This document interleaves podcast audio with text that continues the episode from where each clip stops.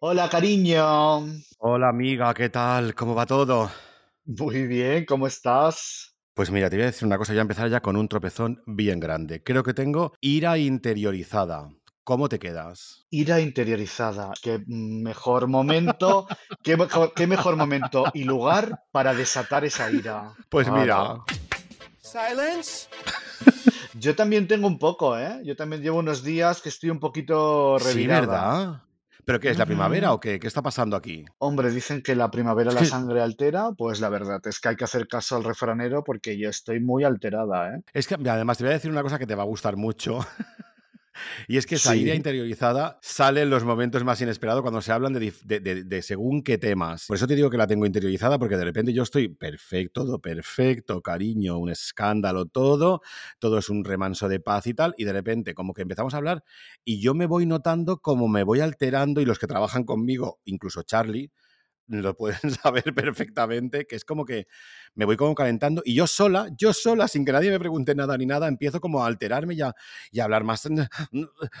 Y es que al final, pues de verdad pues luego digo, ¿qué necesidad? O sea, tengo que tener ira interiorizada porque es que si no, no tiene sentido esto. Quizás también es que estés agotada, ¿sabes? Quiero decir que... Mm. Y luego, y luego también, pues eso, que si te tocan el coño, pues, pues una tiene unos límites. Y mira que tú y yo somos de que hasta, hasta que se llene el vaso, No, no, vamos, somos, que tenemos tenemos traga- tragaderas, pero grandes, sí. Sí, sí, sí, Sí, sí, totalmente. sí, sí, hasta que llega un Pero punto ¿A ti, que a ti no no te pasa que hay ciertos, ciertos temas que, te, que como te los toquen, por más que intentes, al final acabas mm, alterada?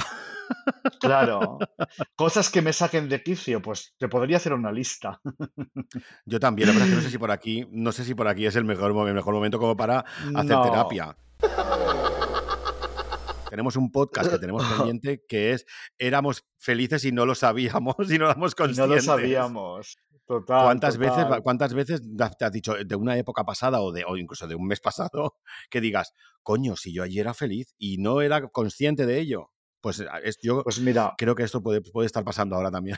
me pasó hace poco que no sé cómo, eh, mirando en unos discos duros, unas fotos que estaba buscando y tal, encontré una carpeta de las Juanetes y vi unas fotos de nos- divinas, tal, y dije, ay, y me entró como, como el, un poquito la nostalgia, y luego de repente mi cabeza empezó a pensar, esas noches de esperar en el camerino, la peluca que te aprieta, eh, El sabes, calor. Em, exacto, el sudor en el, en la licra, y luego termina a las 6 de la mañana, desmaquíllate, vete para acá. O sea, y pensé, se me quitó la nostalgia rapidísimo.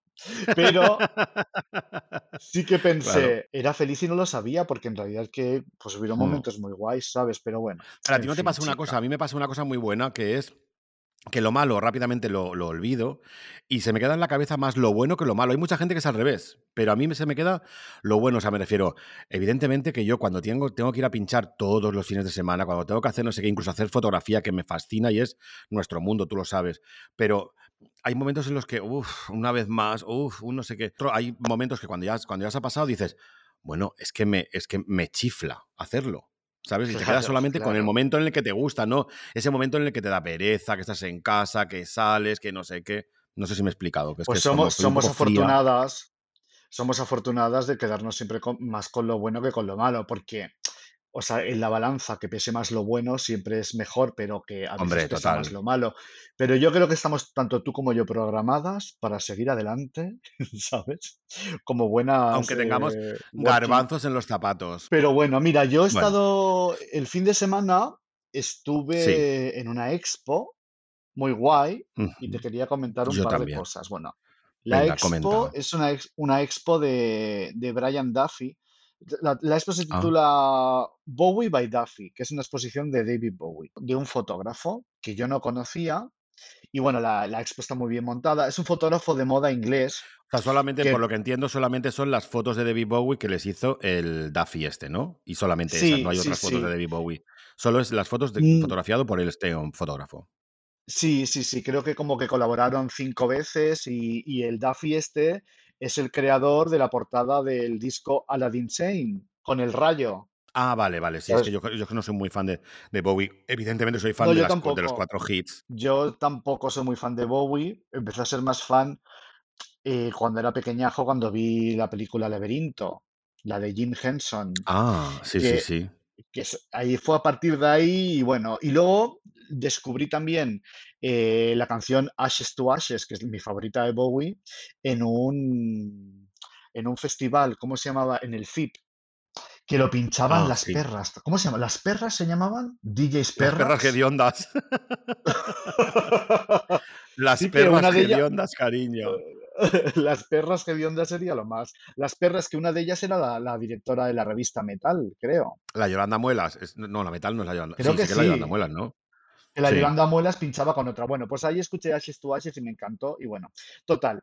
Que la, la expo está guay porque pues habla de estos cinco momentos en los que este fotógrafo interactuó con Bowie y fue el creador de esta portada.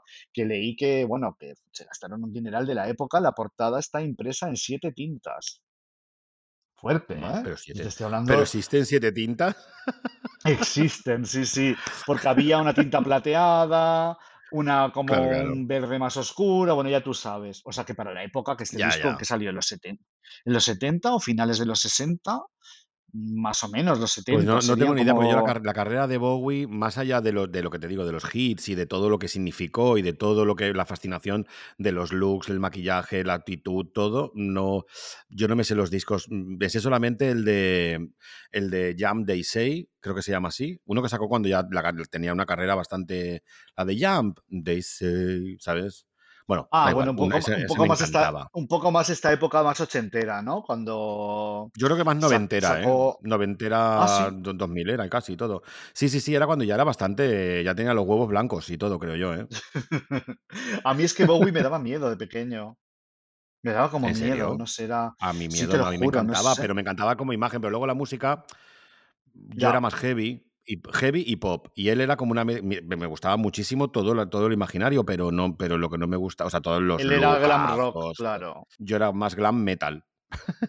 Claro, pero luego, luego durante los 80 y 90 se hizo como más pop, él hacía una música como más pop y luego ya en su última Sí, época era como electrónica oscura y tal. Más allá de la carrera de David Bowie que la desconozco, que no controlo igual que no, mucho, sí, me estamos hablando de alguien que no conocemos, con lo cual, hmm, Pero este fotógrafo es muy guay porque luego se dedicó a hacerle fotos, bueno, trabajó para Harper's Bazaar, para Vogue, fotógrafo de moda total. Y sí, entonces había un club en Londres en los 80 que se llamaba Blitz, que son los Blitz Kids, que serían como los, antes que Creo que hay, los, un los, documental, eh, puede, puede que haya un documental en Netflix o en HBO ahora mismo de sí, eso, sí, divino, te lo, te lo, pues eh, lo yo tengo tengo la un mitad, libro muy guay. justamente. Mm, Es que es un poco denso el documental, pero está guay. Sí, es que yo, Y yo lo quité entonces, porque había, eh, tenía, era como subtitulado y todo el rollo, y daban tantos datos que yo de repente me apabullé un poco y dije, a ver un momento, me está encantando, es una maravilla y todo, bueno, me, me lo había recomendado mi amigo Javier, y fue como de, a ver, me encanta, me encanta todo, todo perfecto, me estoy enterando de muchas cosas, todo, pero no es el momento, ¿sabes? Y entonces lo tengo ahí como ya. para un día que yo diga, "Mm, quiero intensidad. Sí, Pues es muy, es muy guay porque en el documental cuentan que la Boy George trabajaba en el guardarropa de este club y que era ladrona, que robaba te iba a decir, yo esa, esa parte no lo, no lo he llegado, pero iba a decir, y tiraba las Ay, chaquetas pues así como la película esa de, creo que, ¿con ¿dónde es? La- El laberinto de pasiones, que, hay, que entran a una, a una discoteca y le dejan la chaqueta y la, y la, la del guardarropía la coge y la tira directamente así como de, se sigue haciendo las uñas. sí, pues ella, la Boy George era esa, era igual y Y resulta enci- pero que, encima le, le quitaba el pollo primero, ¿no? Y luego la tiraba. claro, la echaron por cleptómana, fíjate tú, robaba. Y a las amigas, cuando se iba a dormir a casa de las amigas y tal, no querían que fuera porque era un poquito, ya tú sabes, de mano larga. Qué Bueno, fuerte, ¿no? Pues este tío, el Brian Duffy, también hizo fotos eh, eh, a esta gente, ¿no? Y tiene fotos muy chulas la exposición de los Neo-Romantics. ¿Tú sabes el, el Steve Strange, el, el cantante de Visage, de la canción esta tan sí, famosa Fade to Grey? Pues hay Fade unas fotos súper chulas que te voy a mandar luego por WhatsApp que te van a encantar que hice. Bueno, pues toda esta historia, Toda o sea, esa, todo ese- toda esa, la, que se llama, la nueva ola y todo el rollo, ¿no? Eran los New Wave, los New Romantics. los New día también estuve Romantics, viendo sí. Qué maravilla. Y en los looks. Bueno, un poco Madonna, el, un poco el, el, el Sí. Ese rollo es un poco que sale como el vestido con la, con la máscara de tigre y ella como vestida de, de- de novia, las cortinas, porque era una, una cortina así como con la puerta abierta y volando es muy New Romantic, Muy ¿no? New Romantic. Y la David, y la David Bowie se pasó por allí, por el club este, y pilló todo el rollo de la moda esta y se hizo Hombre. aquellas fotos de un álbum que iba el vestido como un arlequín, como un Pierrot, Sí, ¿recuerdas? sí, sí, Que del mimo. este... Exacto. ¿Sabes? Tengo, Pues tengo una anécdota que yo que lo que se ve que se ve que hubo un momento en el que te, te acuerdas cuando, o sea, en la factory de Warhol estaba, y sabes que, el Warhol traía, venían como pues Bob Dylan, la otra, la otra, ¿sabes? La Candy sí, Darling, la, todas, estaban todas por allí, iban viniendo como gente, ¿sabes? El, el Lou Reed, tal, y de repente llegó Bowie, creo que es, que es así, llegó Bowie como de mimo y se rieron en su puta cara, pero en su puta cara como de, y esta payasa, ¿Qué nunca mejor dicho, ¿qué hace esta payasa ¿Qué integral? Que yo, a ver, me pa- tampoco me parece bien, ¿eh? O sea, pero, pero que me refiero No, a Warhol Bowie nunca le gustó, ¿eh? Pues no. Pero es que, es que, es que menudas también las de la Factory, imagínate. O sea, mm, menuditas. Hombre, ahí sí que tenían Oye, que ¿sabes haber puñaladas por la espalda. Hombre, todo el rato, sin cesar. Puñalada Factory, se tenía que haber llamado. ¿Sabes que estuve una vez en un discote en el discotec, la fiesta que se hacía en el pueblo español? Sí, la, Estuve un fin de año, creo que fue el fin de año, sería del 2000 o del 99 al 2000, que estuvo David Bowie esa noche. ¿En serio? Estuvo, Qué sí, sí, fuerte. y yo, y yo creo que estuve a su lado, porque luego, bueno, a lo mejor es una leyenda urbana, pero dijeron que ¿Qué Bowie había notaste? estado Como tra- glitter. una Notaste travesti, ahí iba como un, una energía glitter a tu alrededor. Noté una, o sea, estaba pidiendo yo en la barra y había una travesti súper delgada, guapísima, vestida de blanco, con una peluca pelirroja, divina, muy delgada. No, no era Imán porque Imán es negra. O sea, yo la miré y dije, uy, qué inquietante esta mujer. Y decían que era David Bowie, pero a lo mejor quizás es una leyenda urbana de una que iba de puesta de éxtasis hasta el culo, pero bueno. A mí me, hace- me me hace mucha ilusión, me hace como pensar que sí que he estado, que estuve al lado de David Bowie, pero creo que, bueno, no lo sé. Claro que sí, si te hace ilusión, tú estuviste al lado de David Bowie y te firmó una, una teta. Bueno, pues el fotógrafo ese también había hecho el calendario Pirelli, fíjate tú. ¡Wow! Eh, o sea, que, que muy guay. Y o en la sea, Batsa, la es- todos, todos los calendarios, que son un escándalo. A mí, los- a mí me encantan los calendarios. Sí. Pues bueno, yo iba un poco a regañadientes a la expo, aquello que le dije a Javi, ¿qué hacemos? Venga, vamos a ver esta expo de, de Bowie. Y de repente como que eran 15 pavos entrar, que tampoco es caro, pero como que de repente era como, ay, no sé, porque... Y, y voy a- me, me encantó y salí súper inspirada y todo, porque está muy bien hecha la ¿Sí? exposición. Muy bien hecha, Qué sí, guay, sí, qué maravilla. A ver si viene aquí a Barcelona y puedo ir a verla. Yo aquí a la que fui a ver de Bowie es una que se hizo en el, en el no sé qué del diseño ahí como en Glorias, que fue un escándalo, Sí. ya te digo, yo es que no, no soy fan en general así, a ver, soy bastante fan de Bowie, pero no soy ultra fan, ¿sabes? Esa gente que es no- fan, yo fui con. Mar Ventosa, que era súper fan, y con Raúl, y, y ellos estaban como fascinados, y yo estaba fascinado por lo que significaba, por las imágenes, por todo, por todo, todo, todo lo que se, lo que transmitía todo, Claro. pero yo no, no me conocía los discos al, al dedillo, mm, ¿sabes? No es como si fuera una exposición de Madonna, ¿sabes? Que yo era que me Ya, conozco claro, claro, todo claro. Tiki tiki tiki o de Almodóvar. Claro, esta expo que tú dices es la que hicieron también en Londres en el Victoria and Albert Museum, que es como la, la Sí. exposición de, de Bowie, la buena, que hay vestuario. Sí, la guay, sí, sí. Claro, esa no, esa me gustaría verla también, pero no, no pude ir. Es Bueno, increíble, pues increíble. sabes, yo te cuento todo esto de la exposición solo para contarte una anécdota maravilloso que me encantó, que este fotógrafo Cuenta. hubo un momento que estaba tan hasta el coño de todo, como tú y yo ahora. Y A día de entonces hoy. Entró un día a su estudio, cogió todos los negativos de todas sus fotos de, toda la vida y los quemó. Te- madre mía, la gente estamos Es muy como si tú cogieras ahora tus discos duros y los tiraras por el balcón, ¿sabes? Entonces, mira, mira, lo- mira lo que, mira, mira lo que voy a poner. ¡Ay, que me quedo muerta!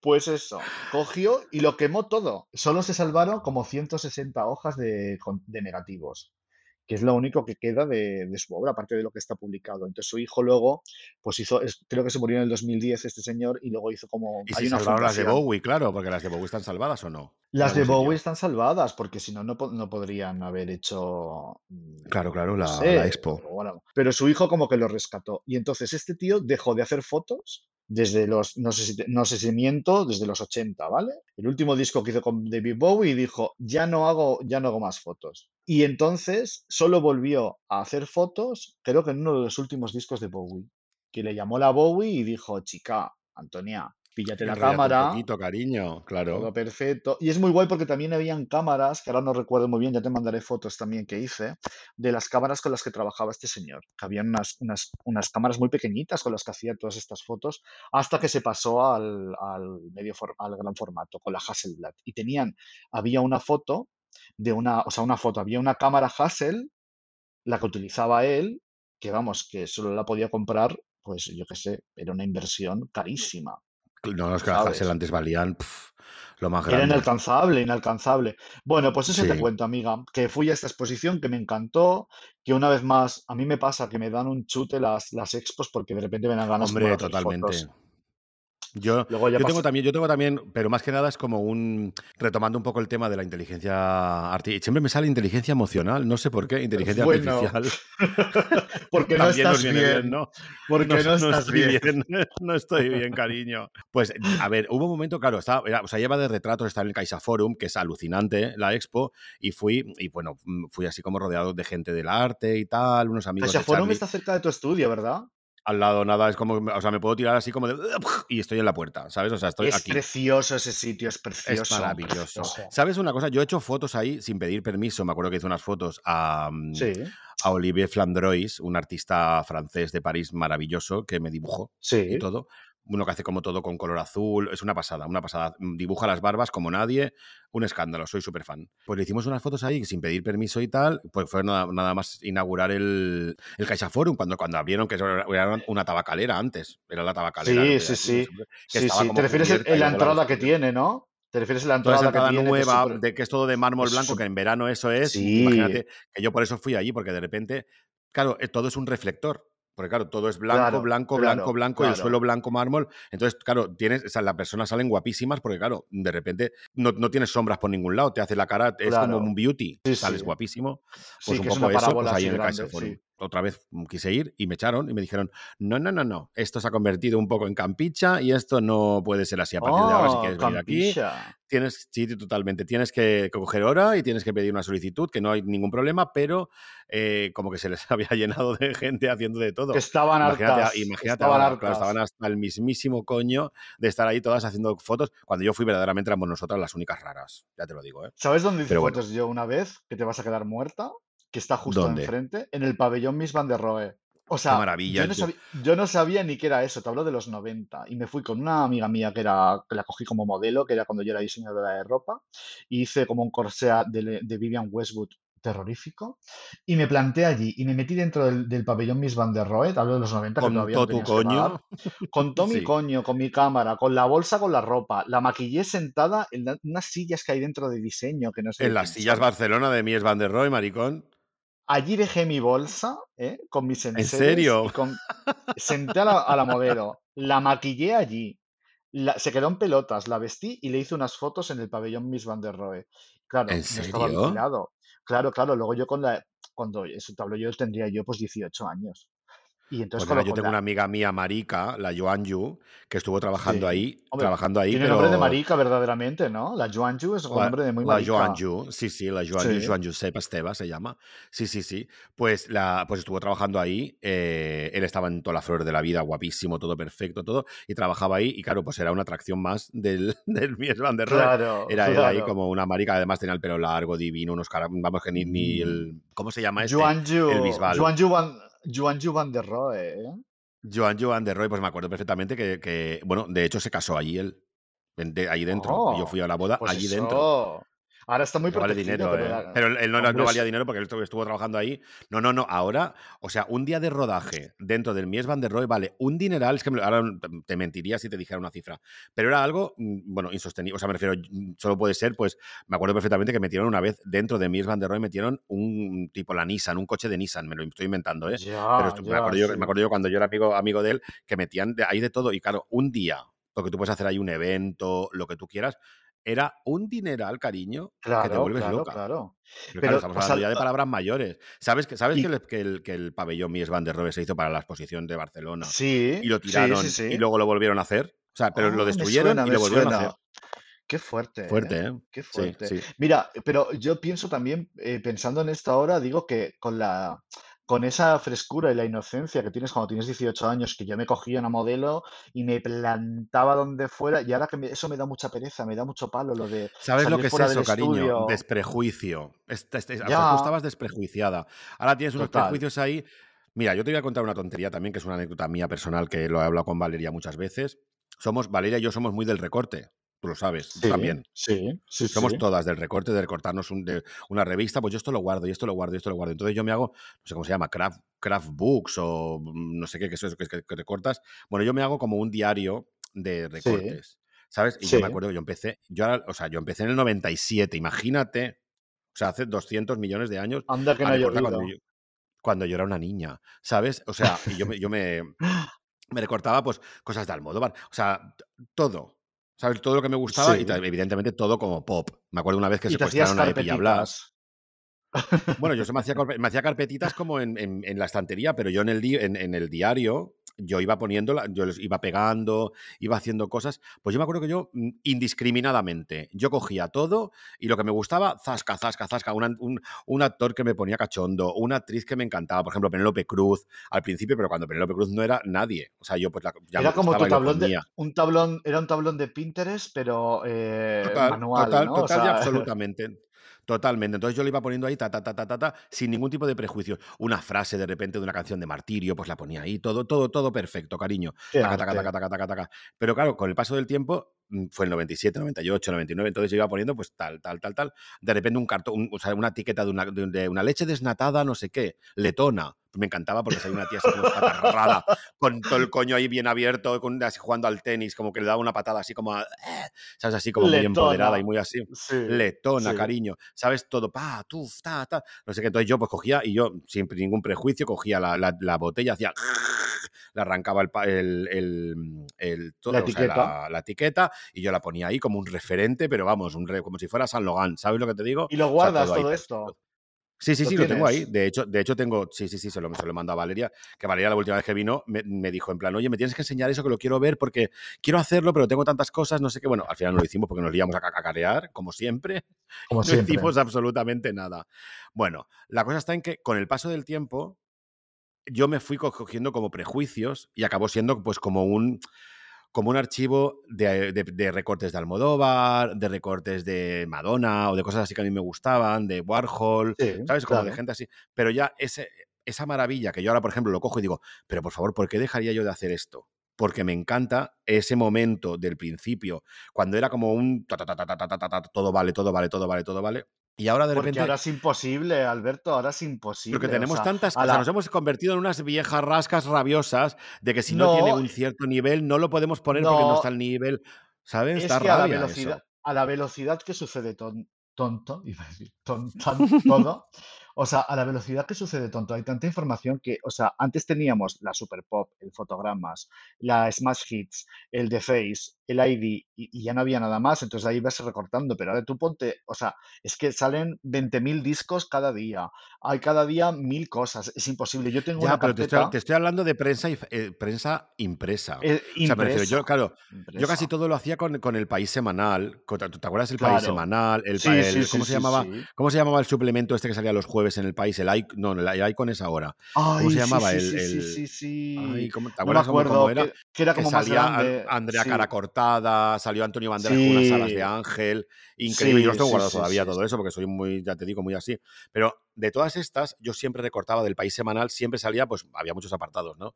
Entonces yo siempre recortaba cosas y iba como haciendo como un collage de todo, la- de todo eso y hacía como el, como el libro entero. De, de- de recortes, que ya te digo, es como de repente desde una chorrada de diésel, porque yo era como súper fan de los catálogos de diésel, pues yo recortaba todo el era catálogo lo de diésel, lo iba poniendo, lo más, Totalmente. era lo más. Maravilla, maravilla pura. Pues yo recortaba todo eso. Una entrevista de Alaska que me gustaba a mí con Nacho Canut, pues lo ponía. De Álvaro Villarrubia, ¿sabes? De, yo qué sé, de Antonio de Felipe. Oye, estoy hablando de la época esa.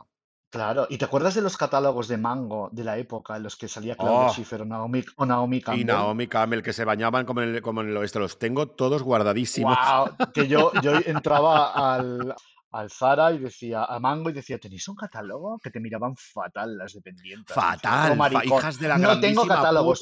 Sí, No, no no, se ponían y tenía, bordes. y veías que tenía catálogos y tú decías, "Eh, hija de puta. O sea, eso Me cago en tu puta madre que te los estoy viendo ahí, cabrona. Pues, oye, qué no, guay es que, o esa sea, Juan- la. Juanja y yo, la Juanja y yo nos poníamos, nos vestíamos como un poco monas y nos íbamos como a la diagonal, a Donna Karan, a Versace, Mm, ¿sabes? Nos íbamos como a todas esas tiendas a hacer como la ruta de, hola, mira, y yo me acuerdo que jugábamos como al poli, poli bueno, poli malo, ¿sabes lo que te digo? Como de repente, como de, Juanjo, tú que eres más guapa y más alta y que eres más resultona que yo, que soy la gorda, ¿sabes? Entra tú y pídela. Entonces siempre él aprovechaba para ligotear un rato con los caras, pero claro, evidentemente, ¿qué va a haber en Versace y en Donna Karan? Pues cuatro maricones allí de dependientes, ¿sabes? ¿Tú Entonces, llegaste, pues llegaste a de... entrar, llegaste a entrar a la tienda de Mugler que había en Diagonal? Sí, sí, totalmente. Sí, Yo ahí también sí. entré a pedir, a pedir un catálogo y me miraron como diciendo, o sea, No, mira, no, o es que eran unos hijos de puta, eran muy malas, ¿eh? muy Es malas, que era, era la época en la que, desgraciadas. en la que los camareros también eran unas cerdas que te miraban mal, que si te querían te, te- te podían tener allí media... Ahora, ahora, ahora, como no te sirva una copa, te pongo dos velas negras, pero dos velas negras y tres velas negras. O sea, en aquel momento te podían tener ahí media hora esperando porque el camarero era el que mandaba, era como de no, que no, te- que no te, que no te sirvo, cariño. Yo tengo una, una carpeta ahora que se llama Mista Visor de ¿En todo serio? Espera, espera, tengo que, hacer esto. pues sí. Me encanta, Se llama mi, favor. Mistavisor y tengo ahí, pues todo lo que me gusta lo meto. Ta, ta, ta, ta, ta, ta, ta, ta pues desde los Cabbage Pat Kids a una foto de Mandy Smith, ah. a una cosa, de todo, tengo de todo. Eh, de los periñecos, de, bueno, que son cosas que me, y, yo qué sé, pues de ads de los años 70, eh, bueno, mil cosas que digo, lo guardo aquí para luego yo hacer aquí, para inspirarme, luego no lo abro nunca o sea, tendré como 10.000 ya, es que somos muy eso, acumuladoras vivas. Pero cuando tú hacías tus carpetitas estas, con- yo me acuerdo que también mis recortes me los miraba, me los remiraba, todo arte, pero es que ahora no tenemos tiempo para, para todo eso, Antonia. O sea, Bueno, sí que tenemos tiempo, pero es que Instagram y TikTok y todo eso nos quitan Ya, mucho tiempo. O sea, porque yo, por ya, ejemplo, es que no hay ningún momento, es que ni para ir a cagar al baño. O sea, tú te vas al baño y te llevas el móvil, todo, ¿sabes? O sea, sí que tenemos tiempo, tenemos tiempo todos, pero es como que un ratito que tienes, estás en el médico y estás mirando el TikTok, estás mirando el no sé qué, estás en no sé estás todo el rato con el móvil en la mano porque mm, estamos enganchadas a esas mierdas que no valen para nada, pero estamos ahí. Yo, por ejemplo, he querido volver ahora a leer. El otro día mi, mi suegra me Ah, regaló leo, ¿eh? un, me regaló un Kindle hace dos ¿Qué te estás, años qué te estás leyendo? El Kindle es maravilloso. Maravilloso, maravilloso, pues porque no pesa nada, eh, no molestas a la hora de, más. de- de dormir al Claro, otro, está para, muy para bien. dormir es lo más. Pues yo suelo leer en verano, chica, porque de repente dije, tengo que tener una higiene, una higiene de lectura y volver a leer y tal. y Y que me va muy metió bien. Javi unos libros y yo me había metido, que voy de guays, me metí unos libros de Arthur Miller. Ddije, yo voy a leerme Uh, cosas uy, mira qué intensa, guapa. El Mira, trópico de, mm, de Capricornio y el trópico de ese, ¿no? ¿O no? ¿O me estoy son guiones, son guiones, ¿sabes? O sea, los que yo me, los que yo me puse, no, no recuerdo ni los títulos ahora mismo, y dije, mira, no, nena, o sea, ¿qué me dijo Javi, chica? Pues ¿Guiones? léete, ¿Pero léete algo de de, de obras de teatro, una dramaturga, pues es todo como, eh, eh, pues como con, por ejemplo, Vidas Rebeldes, ¿vale? Pues Vidas Sí. Rebeldes es totalmente el guion de la película.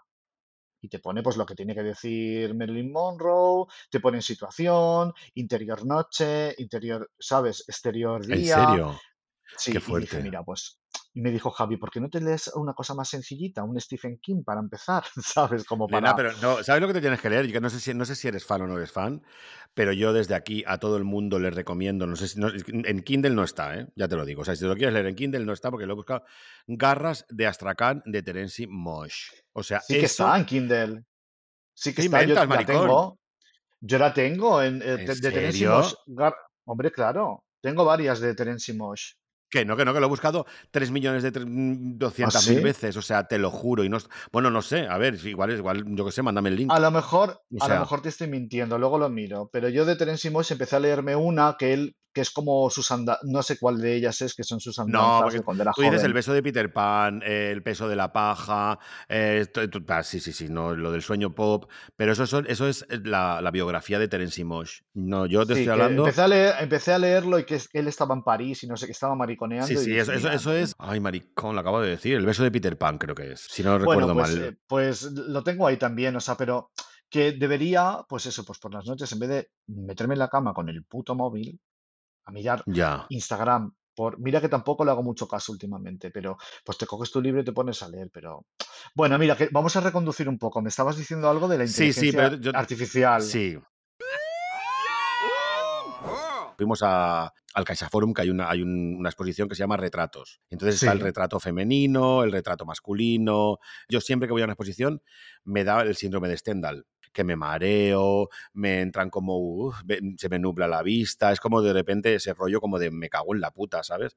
Bueno, me pasa siempre, y cuando voy de resaca ya y te cuento, me tengo que sentar porque verdaderamente digo, "Mm, hostia, lo paso mal. Resulta que de repente estábamos en el apartado de, mm, hay un apartado que es como retrato femenino, retrato masculino y luego como retrato como de lujo, para que me entiendan. Sí, Entonces había como unos retratos increíbles de Masierra. Es que, es que no, me, no me he acordado de los nombres porque siempre mm, lo llevo fatal lo de los nombres, ¿no? Pero de repente era como de wow, ¿sabes? Un Sorolla, un no sé qué. Entonces había como una mujer en el, como en el quicio de una ventana o en una, en una chimenea, tal, con un vestido de estos como tornasol, tal, tal, tal, tal, que eso que podría estar hecho, yo qué sé, me, lo invento, ¿eh? en, el- en el 1600 o 1700 eh, pintado. Y yo decía, sí, ¿cómo puede ser que en el 2023 este, o sea, este cuadro, yo lo vea y me dé este estendalazo tan bestia de que dices, sí, sí, wow, wow, wow, wow, wow, comparándolo con lo que decíamos de la inteligencia artificial. Lo que decíamos que la inteligencia artificial sí, inteligen- inteligencia artificial no. O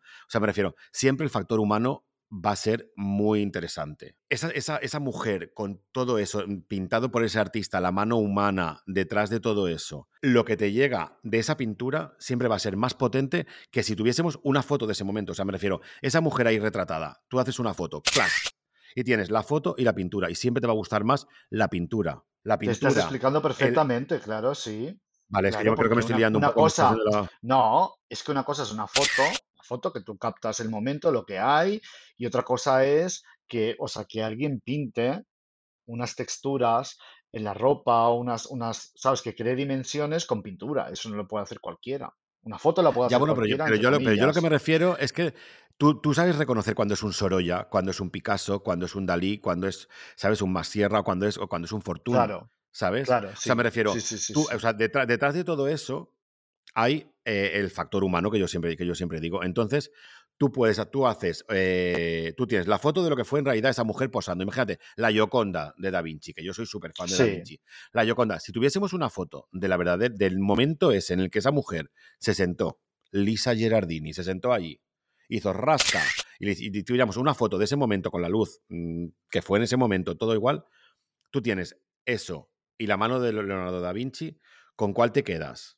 ¿Sabes? pues me, Entonces es lo que pues me decíamos. quedaría con Leonardo, claro. Pues a eso me refiero, porque probablemente estás dándole ahí como un factor. A ver, evidentemente, si eres un truño de pintor, Hombre, claro, no, pues no, no, aquí no no. hay nada que decir. estamos hablando de leyendas. ¿Te acuerdas que estábamos diciendo que la inteligencia artificial va a quitar a muchos el trabajo a mucha gente, que la inteligencia artificial va a ser no sé qué, va a ser esto, lo otro? Bueno, pasó lo mismo con la radio, con la fotografía, con la televisión, con las plataformas, ¿sabes? Con, la, con las redes sociales. O sea, siempre va, va Con la evolucionando siempre hay música, claro. con la música, todo lo que ya sabemos. Ujú. Bueno, Una ya pregunta todo esto. ¿Cómo Sí. llevas la dieta? Porque tú estás en di- haciendo dieta ahora, estás haciendo la keto. Estoy haciendo la keto, sí, sí, sí. Mis 80 mejores amigas lo saben. Y es porque soy una pesada con la keto. Y tú Yo fui también. el culpable, el culpable fui yo. ¿Te acuerdas que yo Sí, empecé y te decía, tienes que hacerla, tienes que hacerla, tienes como una loca, como si me, como si fuese eh, Laura Keto o alguna de estas youtubers Lau- que sabe. no, es como de. Hola, ¿cómo es? Soy Laura de Laura de Keto. Es como de, pero tú eres tonta, no te puedes quitar ese No Laura, la Laura, dos no la soporto, no Igual, la igual es marketing, No ¿eh? puedo, Igual es la marketing. no puedo. Pero bueno. No puedo con... Son todas las que, las que tienen un youtubers de keto y tal, son unas estafadoras, son como las de cuarto milenio, que están durante una hora ¿Seguro? Sí. Diciéndote, no, no lo creo. Yo creo que son a ver, directamente están desquiciadas. Eso sí que lo creo. No, hombre, sí, pero yo digo estafadoras en el sentido de que te pone en un vídeo, te ponen, por ejemplo, el título del vídeo es eh, las 10 recetas keto más fáciles. Y luego te metes y es que no te cuentan las 10 recetas y te están contando todo el rato Claro, lo hombre, mismo. claro, porque lo que quieren es que compres O el sea, libro, claro. sus asquerosos libros.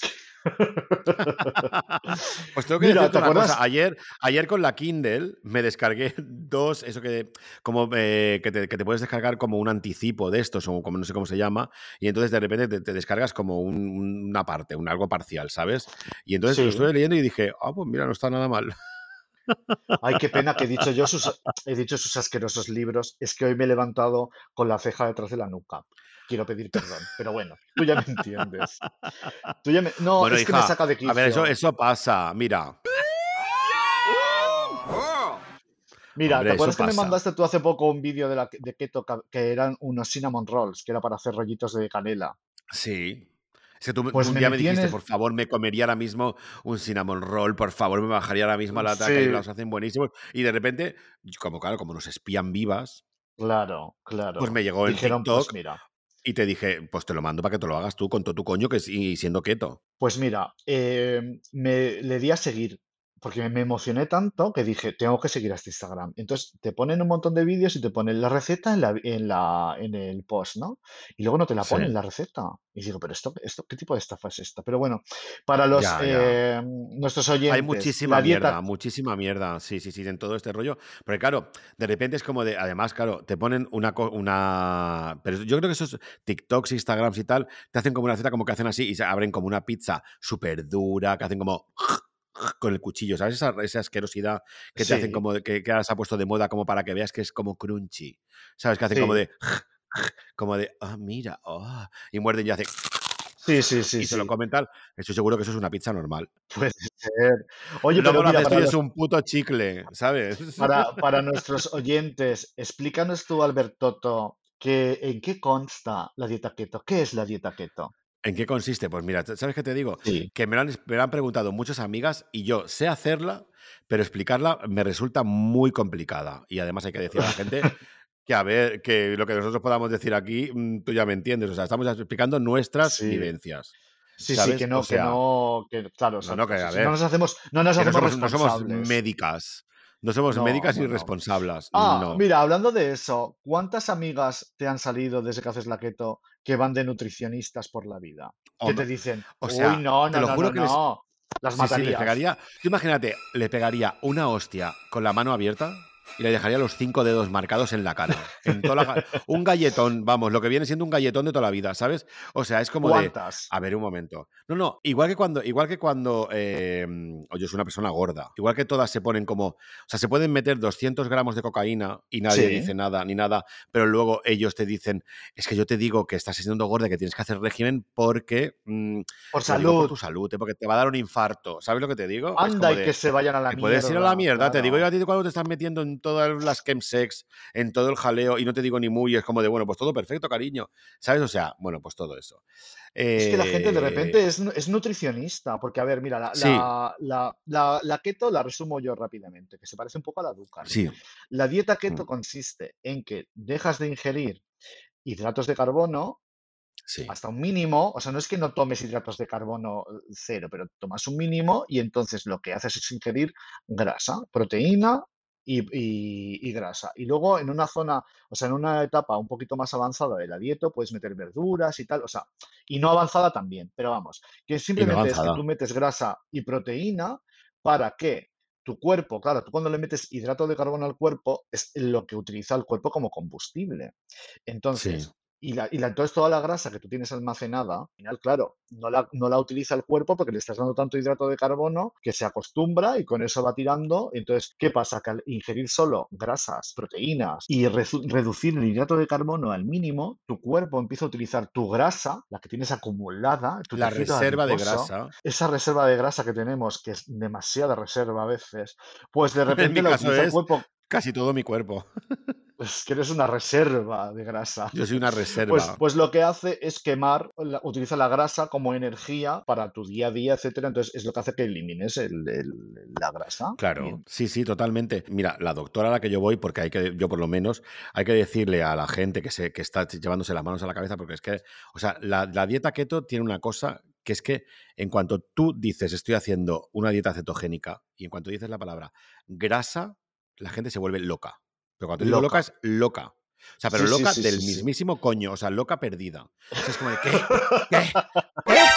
Pero ¿cómo que Eso no es bueno para tu salud. No, no, no, no, no, no, vas a Claro, morir, los hidratos, los hidratos, Sí, los hidratos son necesarios y las nutri- No, o sea, la son fibra. nutricionistas. se vuelven locas del coño y entonces, no, no, no, no, no, no, totalmente, es que te vas a morir, te vas a morir. ¿Te haces análisis? Sí, cariño, me hago análisis y he bajado 120 puntos en, eh, en, en triglicéridos en Tú has cuatro hecho ahora una medio. cosa, ¿sabes cómo estos de Men's Health, que de repente es uno, un presentador en televisión, que de repente Sí. dice, voy a hacer el reto Men's Health, y, en, y de repente en, en un mes y medio se les pone la tableta de chocolate, están guapísimos, Claro, tal, te deshidratas vivo de como que tiras todo, toda la reserva de, de agua y de grasa. Y se hacen los análisis, pues tú un poco eres como una chica Men's Health, lo que pasa que una chica que, to- que tú te has hecho ahora tus análisis y te han salido divinos. Divinos, sí, sí, sí. O sea, es que tengo muchas cosas, es que puedo aportar muchísimas cosas, pero claro, mm, no me quiero atabalar. A ver, es que hablamos primero de la keto y luego hablamos como de curiosidades o cómo lo hacemos. O vamos haciendo Hablamos todo, de la keto. todo, todo Vamos a hablar de la keto, vale. de la keto. O sea, quiero O sea, decir, yo por La, ejemplo, la cuando, keto, la cuando- keto es 75% grasas saludables. guacamole, ¿no? O sea, guacamole, sí, sí, aguacate, guacamole, o sea, aguacate, aceite de coco, eh, salmón, almendras. Tengo tantos datos que podemos, o sea, podemos ir como puntualizando, pero me refiero a frutos secos, pues no todos valen. Nueces, nueces Almendras. pecanas, más tienen que ser eh, que no estén fritas en aceite de girasol, sino crudas, cuanto más crudo mejor. Todo eso, o sea, me refiero, yo, yo voy comiendo salmón, pues luego puedes comer bacon, o sea, me refiero, mm, hay que decir una cosa que, claro, lo que más más, más la, la gente se vuelve loca, lo que le explota la cabeza. Cuando tú le dices Sí, grasa saludable, como por ejemplo un torrezno, claro. entonces de repente dice, es como "¿Cómo?". de ¿eh, ¿qué? Claro, pero, ¿Cómo que pero claro, torrezno? cuan- Pues sí, la pero cuando tú mantequilla, estás el aceite de oliva. claro, pero cuando tú estás haciendo esta dieta porque tú decides hacerlo, porque yo, por ejemplo, hubo un momento que, esa, yo antes de la pandemia estaba en 69 kilos, ¿vale? Y estaba delgadísima, Ujú. 70 kilos. Eh, durante la pandemia y pospandemia, pues me llegué me he llegado a engordar como 15 kilos, ¿sabes? Entonces, de repente, pues bueno, 15 kilos me engordé. Sí, tanto. sí, qui- Sí. Me engordé Ah, 15 vale. kilos. Hombre, de pasar, de pesar 70 kilos a pesar 86, son 16 kilos. Lo que pasa que a mí no se me nota Joder. mucho, porque yo cuando me engordo, pues me pongo ropa más ancha y tal, y además es que yo soy como mucho de engordar de barriga y de cara, pero no engordo ni de culo, ni de piernas, ni de brazos. Entonces, claro, si yo me he visto un poco más anchito, pues bueno, pues se me ve más rellenito de cara, pero no. Y entonces, bueno, pues ya empecé, después de la pandemia y toda esta mierda, empecé ya a currar y ya me empecé a estabilizar un poquito más, pero claro, de repente, pues esos, lo que, esos kilos que tú ganas en dos años, pues no los puedes, no los puedes perder en, en dos En un meses. día. Ya. Y sobre todo que el metabolismo cambia, porque yo ya tengo 49 años que voy a cumplir, entonces el metabolismo ya no soy una niña de 30 años, ¿sabes? Aunque tengo facilidad para engordar y para adelgazar, tengo la suerte, pero bueno, hubo un es que momento ya, hubo un momento el verano pasado que estábamos de vacaciones y de repente aquello que le dije a mi marido, ponte ahí que te tiro una foto, total, que le hago la foto y luego eh, me guardé el móvil en el, en el bañador y se disparó una foto. Y cuando íbamos. no, ojalá. Cuando íbamos camino de vuelta a casa en el tren, digo, voy a mirar las fotos de las vacaciones. Me pongo a mirar y de repente veo esa foto que se disparó, que era una foto desde abajo, un contrapicado precioso, en el que se me marcaba toda la barriga y dije, mira, cariño, te lo has pasado muy bien, eh, has comido lo que te ha dado la gana este verano, pero te tienes que poner a plan. Porque además empezábamos rodajes, iba a salir en, el- en uno de los capítulos y digo, tengo que estar mona. Y entonces dije, ¿qué dieta hago? Porque yo, por ejemplo, tengo suerte que no me gusta mucho el dulce y me encanta el salado, tal. Y entonces empecé a mirar dietas, tal, y estuve antes, durante el verano, escuchando podcast de dietistas, o sea, que no es una cosa que yo hiciera a la ligera. me leí muchísimo tal y decidí hacer la keto. ¿Por qué? Porque me encanta el salado, me encanta pues eso, o sea, la proteína, tal, un buen torrezno, la mantequilla y dije, esta es la dieta en la que yo voy a estar cómodo como dieta de choque para empezar a, a ser estricto, ¿no? Y decir, pues vale, no puedo comer eh, hidratos. Significa que fuera el pan, fuera la harina, fuera la pasta, fuera el arroz. O sea, me quité sí. todo eso. Y perdí 6 kilos o 7, que tampoco es tanto, son 2 kilos, 2 kilos al mes, 2 kilos y pico, que no es una cosa loca que te pongas a hacer la keto y pierdas 20 No, yo, yo kilos. tampoco estoy perdiendo. Yo, yo tengo amigos que han perdido. O sea, Marius ha perdido como 25, ¿Pero ¿sabes? cuánto pesaba? Pues no lo sé, no, no, no, no- Quiero decir la que cuando, pero que cuando est- estás muy rellenito, muy gordito, gordo, pues de repente, claro, lo primero que pierdes sí, sí, también, en mi se caso, puede decir fue gordo perfectamente porque no es ningún nada malo. No, y además porque nosotras, mm, yo lo he sido y, y a lo mejor lo volveré a ser otra vez. Pero vamos, que eh, sabes que de repente eh, lo primero que pierdes es mu- mucha retención de líquido, ¿sabes? El estar hinchado, hmm, todo eso lo pierdes. Porque es que al final las harinas, el azúcar y todo esto es malísimo. Aquí vuelvo a lo de la gente es que va de malísimo, malísimo, malísimo. Aquí vuelvo a retomar lo de la gente que va de nutricionista. A mí la gente que me dice, bueno, pero es que claro, mm, comerte tanta grasa, tal, no puede ser bueno, es que el arroz es bueno, y dices, a ver, un momento, tú te has parado a pensar, hija de Lo que estás comiendo. Claro, Sí, porque es sí. gente además que no tiene, sobre todo la gente que te dice cómo tienes que hacer la dieta o no, es esa gente que nunca ha hecho dieta en su vida. Esa gente que no ha hecho dieta en su vida Esas hijas de puta. Esas tienen que callarse la boquita las primeras. Porque me, me pasó a mí hace poco con una amiga en común, que tú estabas delante, que me Sí, dijo, estaba yo delante. esa dieta tal, y le dije yo, "Mm, ¿tú has hecho alguna dieta en tu vida? Y dijo ella, no. Digo, pues entonces no tienes nada que decir. Quiero decir que luego también esta dieta, o sea, tampoco yo quiero ser aquí el adalid de esta fiesta, de esta fiesta, no, de esta De esta dieta, fiesta. Tú de te lo llevas a todo a tu terreno, cariño. Lo que quiero decir es que esta gente que se pone a criticar, a criticarte, ¿no? Eh, ellos se paran a pensar qué es lo que comen, porque a lo mejor se piensan que un plato de macarrones es una cosa súper saludable, ¿sabes? O yo qué sé, no sé qué decirte, mm, o una pizza. ¿Quieres que, ¿Quieres que te eh, cuente una anécdota que me ha pasado que no sé si te lo he dicho? Igual te lo he dicho ya. Sabes, sabes que yo, sabes que yo estoy, que soy pareja de Charlie, eso lo, lo sabes, ¿no? Hombre, eso lo sé Charlie yo es y, claro, y toda España. Vale, pues y toda Charlie es España, la reina del hidrato, la reina de, de comer chucherías porque le encanta, claro. todo Pero por perfecto. metabolismo y Bueno, constitución, claro, claro, claro, claro, claro. claro. Pues la- lo, que, lo, que, lo que ha pasado es que se ha puesto conmigo y al principio él tenía un mogollón de miedo todo el rato, como de, claro, es que si te pones a comer grasa, claro, tú estás comiendo grasa, pero tú estás haciendo la- los tantos por ciento, tal, tal, tal, tal, tal. Pero claro, yo no, porque yo estoy comiendo todo, tal, todo perfecto, cariño. ¿Sabes? Bueno, pues sabes que ha perdido él 6 kilos desde que llevamos, desde, desde principio de ¿Ves? año a- ahora, ha perdido 6 kilos simplemente... Y, pero él Sin querer, hidratos claro. igual, ¿eh? O sea, me refiero, yo sí que soy aquí como de que lo cuento todo perfecto, cariño, todo, todo, todo, todo, lo, lo llevo todo como controladísimo, tal. De hecho, me estoy obsesionando un poco, tengo que decirlo, ¿eh? ¿Sabes? Estoy como todo, porque además es que ya Porque eres un poco que- obsesiva. Bueno, sí, yo es que además funciona, te lo digo en serio, funciona un poco en el, en el control, en el autocontrol. Claro. O sea, si, si yo de repente me dicen, todo. puedes comer todo, perfecto, tal. Bueno, pues yo de repente, pues como que, bueno, pues entonces ya se me va la olla, porque yo siempre estaría borracha, siempre estaría tal, siempre estaría para arriba y para abajo, no trabajaría, ¿sabes? O sea, pero claro, si de repente tengo como un control de decir, bueno, pues mira, me viene mejor el decir, a mí me encantaría que lo suelo hablaba con Valeria muchas veces, ni pienso en lo que voy a cenar. Ya cuando llego a casa miro como una lista, voy a cenar esto, pum, pum, y lo ceno. Pam, pam, pam, pam. Es que, por ejemplo, yo con, con Javi, yo de repente, cuando empecé la dieta, le dije, voy a empezar esta dieta. Y me puse muy tonta. Y voy a empezar ¿Quién, esta tú o dieta. él? Y la... No, yo, yo. Yo me puse Ah. tonta. Le, le planteé y le dije que esto no, como diciendo, esto no va en broma. O sea, me voy a poner a hacer la dieta, no voy a comer hidratos. Bueno, Te voy a hacer mi dieta como te pongas. No, y, le dije, no, no pasa nada, yo me cocino para mí mi cosa y yo te puedo hacer a ti un plato de pasta, o, te- o sea, él por supuesto que no, él no tiene problemas de, de dietas y tal, porque tiene, no, tiene De sobrepeso. otra cosa. No, no lo tiene, no lo tiene, además, bueno, es más alto que yo y tal, y bueno, pues es, y más joven.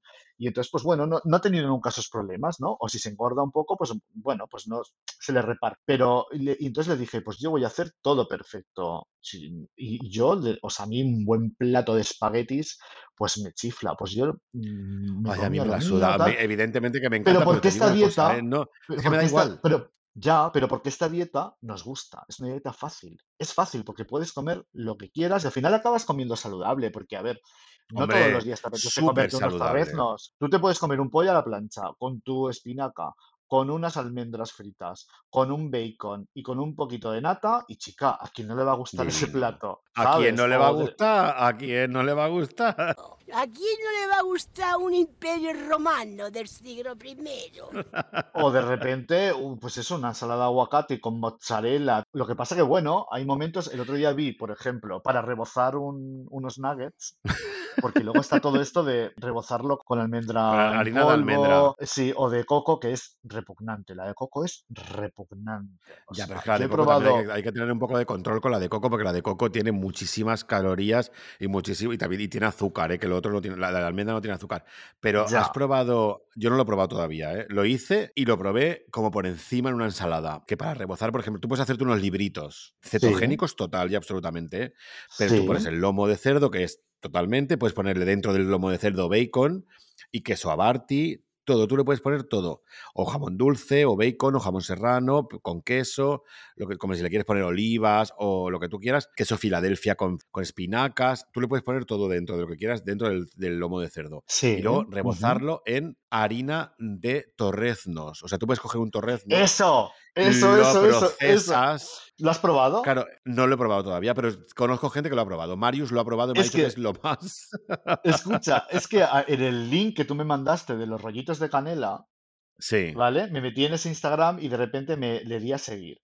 Y entonces me van saliendo cositas, me van saliendo cositas, y de repente era cómo rebozar, hacer unos nuggets. Y entonces digo yo, a ver con qué lo rebozan. Y de repente cogían unos, unas cortezas de cerdo y las procesaban con la, con Tienen que ser la, secas. ¿eh? Porque si son, son cortezas de claro. cerdo, de estas como húmedas, que donde tienes el trocito de la, de la No, y todo el de rollo, estas del, no de de estas del día que son malas. De las De las malas, de de Mario las del día Vaquerizo, que, sí, sí, sí, sí. De esas que de son esas como que de. te comes, de esas que te comes dos y te atragantas, que puedes morir asfixiada. Pues Que siempre, esas, en la Popper los tenemos siempre y siempre pasa, sí. Eso lo procesas y lo dejas eh, como si fuera harina o como pan rallado. Y entonces con eso lo rebozas, lo fríes y yo eso no lo he probado, pero se debe estar buenísimo, ¿no? Yo no lo he probado. Marius me lo dijo que, que está buenísimo, buenísimo, cateta. Entonces tú le dices a esa gente que es médico, de repente, tú le dices, es que yo rebozo, rebozo las grasas saludables con eh, torreznos. ¿Qué? ¿Qué? Dios mío, no, tal, no sé qué. Pero luego ellos los rebozan con doritos. ¿Me puedes explicar la diferencia? Con Kikos. Eh, claro, ¿Sabes lo que te digo? O sea, de claro. repente luego van a un restaurante que es la hostia, que bueno, que bueno está, por favor, me vuelvo loca, no sé qué, no sé cuánto. Y de repente es como de, cogemos los doritos y los trituramos, le damos, y todo lo ven en TikTok y eso no les molesta en absoluto. ¿Sabes? O sea, todo es como Claro. Doritos, Doritos que son, que eso sí que es mm, E E330, E331, E332. Tiene todo lo más chungo del mundo, maíz, todo fatal con, eh, con colorantes, edulcorantes, de todo, todo, todo, todo, todo, Mira, todo perfecto. mira, las Venga, nutricionistas de los cojones. Mira, por ejemplo, mi suegra, cuando Sí. vamos a comer a su casa y tal, de repente le dije, estoy a dieta. Y entonces le, le conté por encima qué dieta estaba haciendo. Bueno, pues total. Que un día llego, que nos habían invitado a comer y la tía había puesto, había comprado ella, sin yo decirle nada, ¿eh? Torreznos, jamón serrano, tal. Era todo como keto de repente. Pues Y digo yo, divino, mírala, mírala a ella que me dijo además, sí, porque se ha nota ya que estás bien". informado. Y, la- ¿sabes? Y no me dijo en ningún momento, eh, pues ten cuidado, porque tal, lo entendió perfectamente, ¿sabes? Sí que es verdad Porque que es a una mí me señora agota. bien, señora Feten. Claro, Mi, mi suegra es la mejor suegra del mundo, es divina. Entonces, divino todo. la cosa, la cosa está en que yo no suelo contarle a la gente que estoy a dieta, cuando me pongo a dieta. No lo suelo Ya, tú eres más a inteligente que yo. Tú tienes inteligencia Sí, emocional que yo no tengo. Porque es que, ¿sabes qué pasa? Que no quiero estar dando zarpazos de mona todo el De rato. Porque a mona. mí me, me- Porque a mí es que me toca mucho el coño que la gente me diga lo que tengo que hacer o no hacer. O sea, yo ya los... Ya sé qué riesgos puedo tener, ya sé qué tal, Pero bueno, yo qué sé, mm, pues hay gente que está todos los fines de semana metiéndose cocaína y, y, y, meti- y borracha y tal, y, y son estas que de repente te dicen, cariño, ten cuidado con la... Es para decir, ten cuidado tú con tu cerebro, guapa, que te lo estás friendo. Y no te digo nada, que me muy Totalmente. bien, ¿eh? Que cada uno que haga lo que quiera, que me parece estupendo, yo no estoy en contra de Que las sí, que sí, que sí, pero si todas, todas hemos atentado contra una misma. Eso está más claro que el agua. Todas en un momento dado. Pero que claro, me refiero que a mí, a claro. mí lo que me jode es que de repente una persona que está enganchada a mm, esto o a lo otro te diga, tú no, no, te, no hagas esto porque te puede dar un infarto, porque no hagas tal. Red flag. Stop. Perdona, tú, a ver, mm, Bueno, es que, y voy es a abrir un en mi, en melón. mi caso, dime. Sí, sí, perdona, perdona que te he interrumpido. Cuenta, cuenta, es que estoy negra. Ya, ya, ya, es que está- tenemos ira interiorizada, cariño.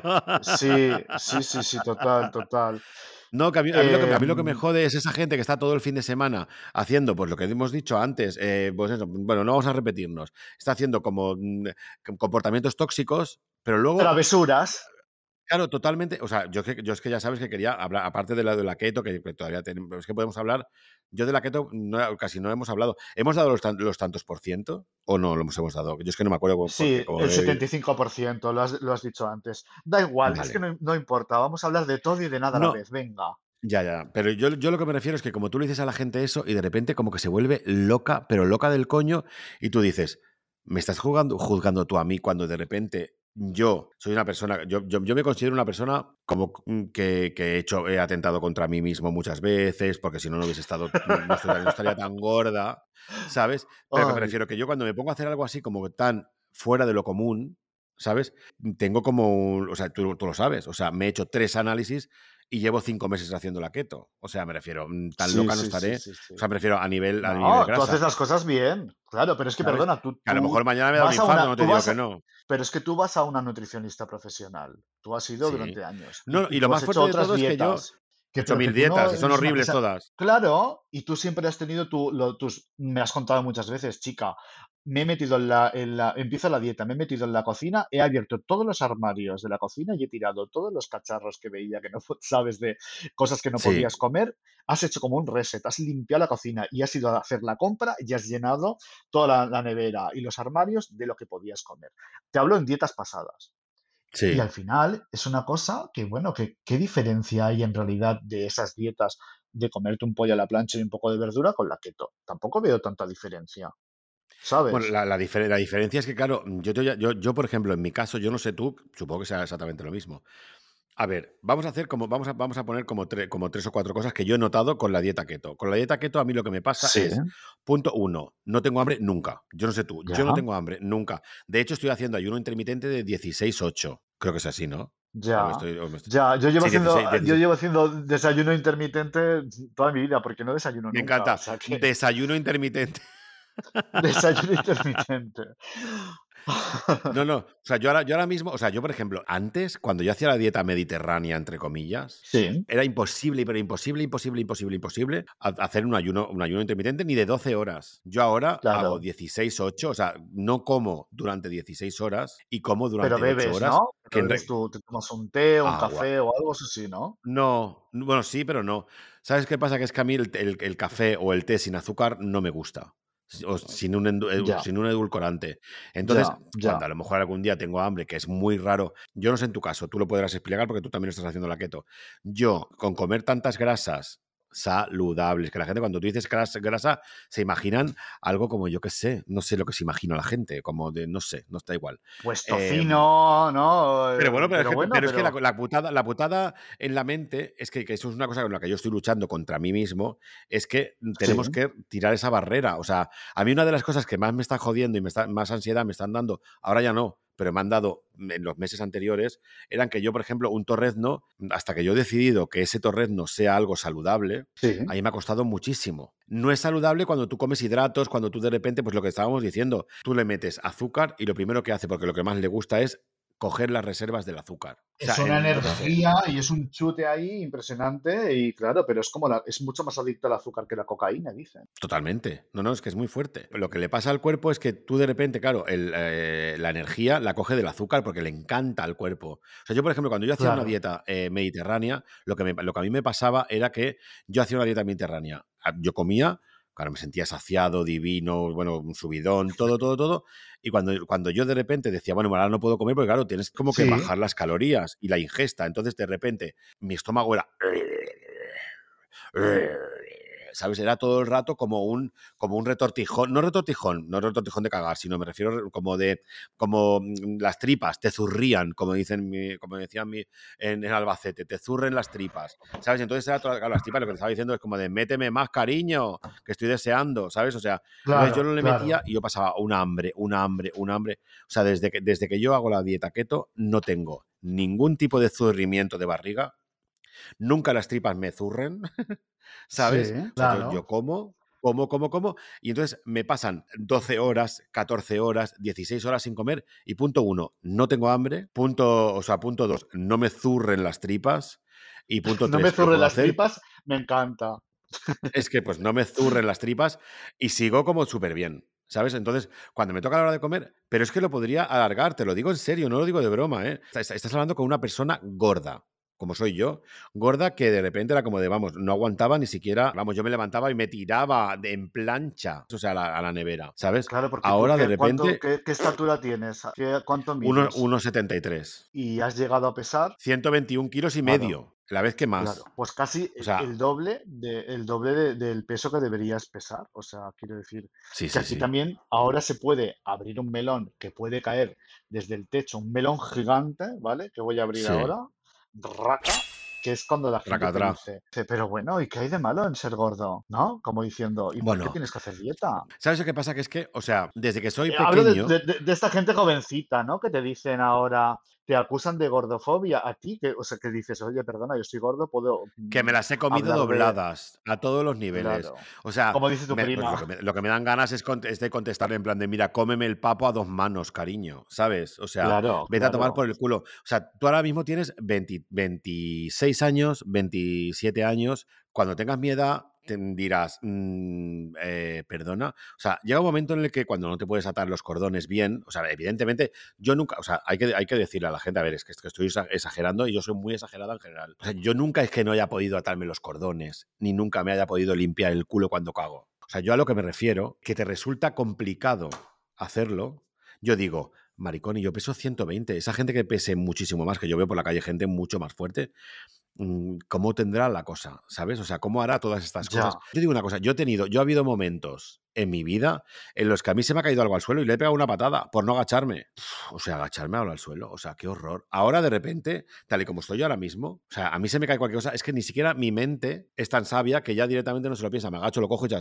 no, no pasa nada. Chao. Claro, O sea, claro, claro. Pero yo soy creo DJ. que, que- O sea, lo, lo doy todo por la noche, o sea, y lo das no puedes bailar. Pero yo creo que son decisiones de cada persona. Quiero decir que nadie le, yo no le digo a nadie lo que tiene que hacer o dejar de hacer. Son decisiones. Si tú estás gordo y quieres estar más delgado por una cosa de estética, de salud, de lo que sea, que normalmente siempre es de estética. Lo de salud viene cuando tienes algún achaque que dices chica, cuando tu cuerpo te dice guapa, o te pones a plan o, o vamos mal. O Pero la hemos mm, es cagado. todo muy lícito. Pero claro, ahora de repente está todo este tema de, de, de, de esto, de estas cosas, ¿no? De, pues eso, la gordofobia, body esto, positive. lo otro. Sí, body positive ni coño. ¿Sabes lo que te quiero decir? Totalmente. O sea, que- que- Es que es eso, que cuando, cuando tú de repente decide- tienes un problema. O sea, yo te digo una cosa, yo he llegado a estar follando y de repente decir, es que me va a dar un infarto. Y ahora sí que es verdad, porque claro, ¿sabes? O sea, de repente de estar ahí como de guau, guau, guau, guau, guau. Y de repente decir. y decir me "Oye, muero. Un momento, sí. O sea, de repente decir, es que me está quemando por dentro el cuerpo entero, ¿sabes? O sea, Sí. aún así, aún así acabé estabas- la faena. ¿eh?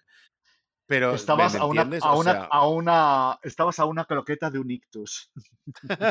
pues sí, un poco ese rollo, ¿sabes? Porque de repente, entonces, ha habido, o sea, tú tienes señales en tu día a día que dices, me tengo que poner, ¿sabes? Basta ya. Claro, claro, aparte, claro, ya, claro, aparte claro. ya de la estética, aparte ya de que te mires en un espejo y no te reconozcas, ¿sabes? O sea, porque a mí eso me ha pasado, ¿eh?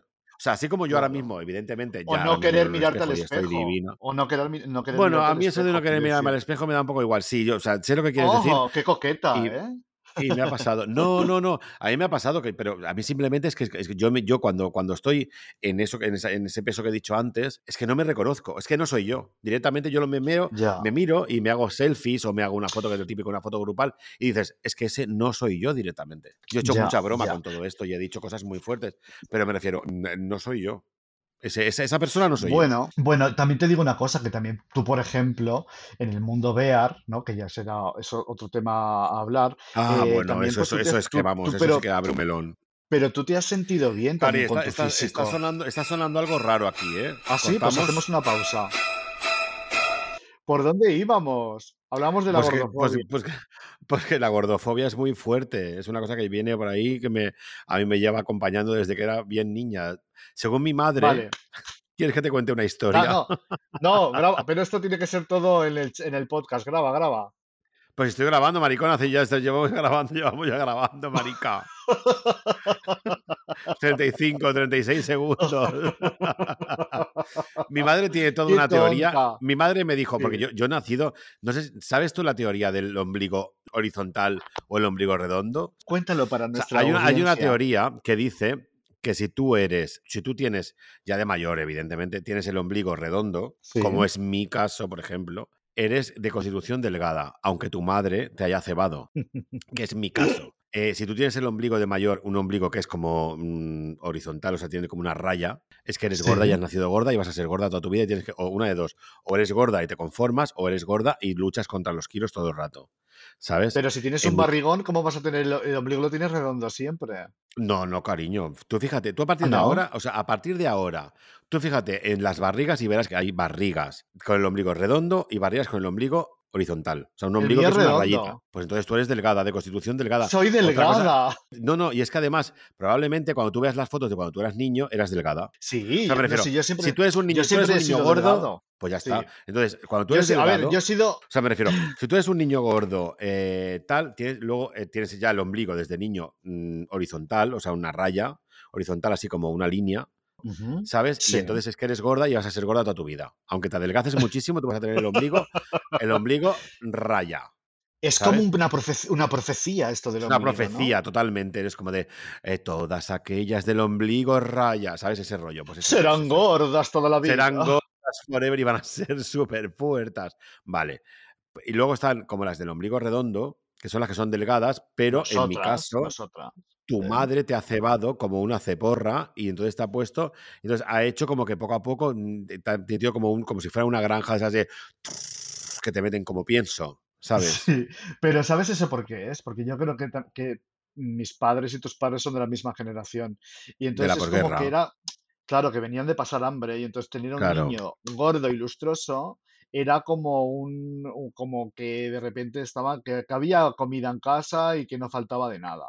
Yo tengo una teoría más fuerte. aún, sí, mucho más fuerte, pero mucho más fuerte que a mí, no sé si me gusta o me disgusta, pero es mi madre, en lugar de decirme te quiero así abiertamente y decirme y tal, y, y habernoslo lo demostrado con el paso de los años, me demuestra el te quiero con la comida.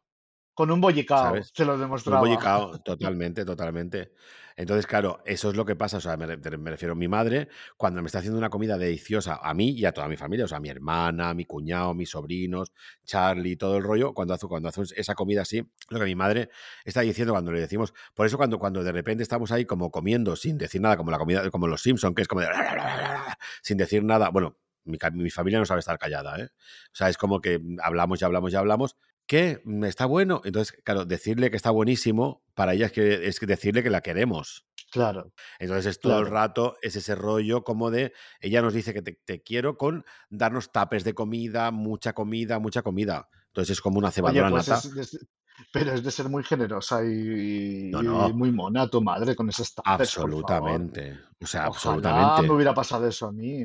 Fíjate tú que yo A era un niño delgado, pero luego en la adolescencia, la preadolescencia, en la pubertad, an- antes de la pubertad, ahí fue cuando me engordé. Luego ya en la pubertad fui delgado Ay, y luego he tenido Sí, mis épocas. No, no, es que me he acordado cuando has dicho de ahí fue cuando me engordé. Es que mi madre tiene una teoría que es como de, mi madre siempre dice lo mismo, mi vida es un poco especial, ¿sabes? Entonces teníamos un bar y a sus amigas, yo siempre he oído esta historia que voy a, que voy a contar ahora. ¿Cómo se llamaba el bar? Entonces, Géminis, porque toda mi familia es. Géminis. Yo también Eh, soy bueno, eh, Géminis. ¿En serio? ¿Ves? Pues eso lo llevamos Sí. súper bien. Aunque yo soy ascendente acuario, ¿eh? Yo, soy no me veo nada Géminis. Yo a tanto no llego, no sé a qué ascendente. Yo además no creo en el zodiaco, la verdad, mucho. Yo creo que sí. Pero bueno, Yo sí que lo creo.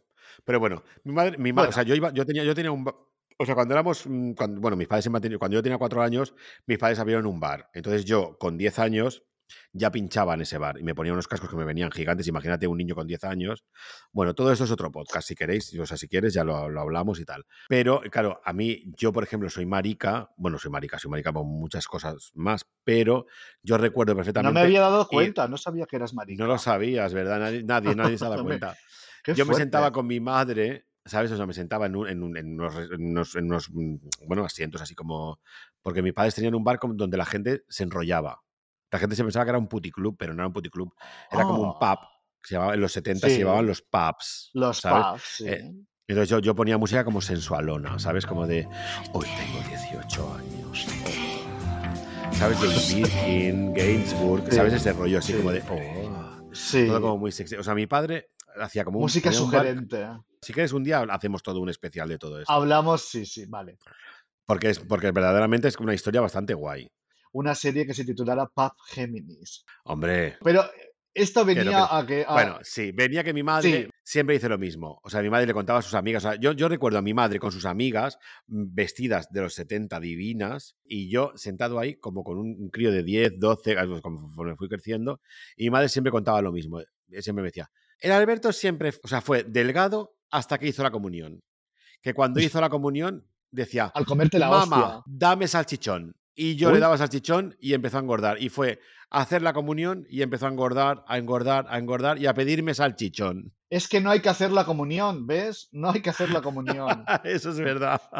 No sirve para nada. En tu caso, para engordar, claro. Fue, ma- fue Hombre, en mi caso, para engordar total y absolutamente. Dice, nos íbamos a casa de la tía Julia, una, una- una tía que tengo yo que se llama Julia, que hacía un salchichón que lo que mataban el cerdo ellas, todo perfecto y tal. Claro, Y yo en cuanto, en cuanto llegaba ya era como de, ¿hay salchichón? ¿Hay salchichón? Y claro, se- se- según cuenta mi el madre, salchichón, el salchichón fue tu perdición. mi perdición es salchichón.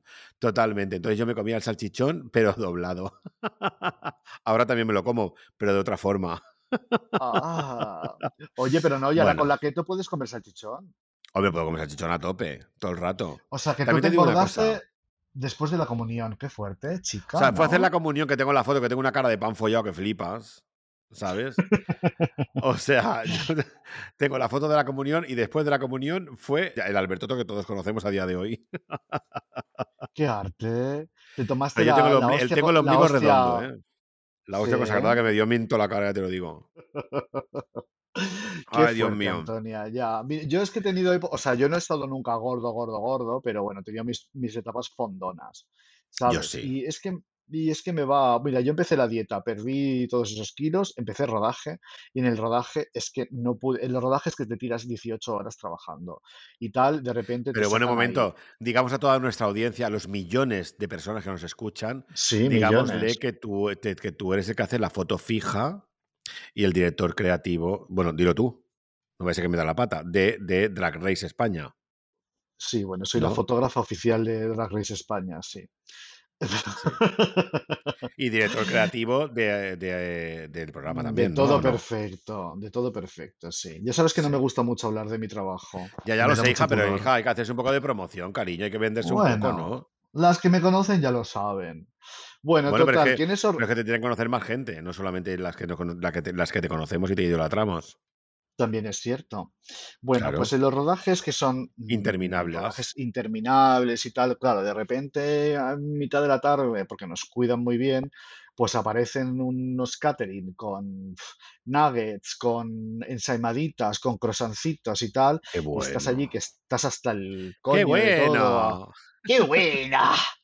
Y estás agotada, pues chica, ¿cómo no te vas a dar un caprichito? homenaje. Bueno, total. Que después de, y después de lo que es el rodaje, pues claro, son las- la- los meses eh, diabólicos de retocar millones de fotos, tal, no sé qué. Y entonces ahí yo, cuando tengo unos picos de trabajo muy altos, no tengo tiempo para dietas. Lo más importante en ese momento es el trabajo. Entonces, ¿qué es más una importante? perdona, que que- salga la travesti perdona. guapa o que, o sea, si yo no me como ¿Vale? Por ejemplo, me lo invento, no sé qué decirte ahora mismo, pues un, yo qué sé, un bagel con un poquito de, de Un cinnamon roll.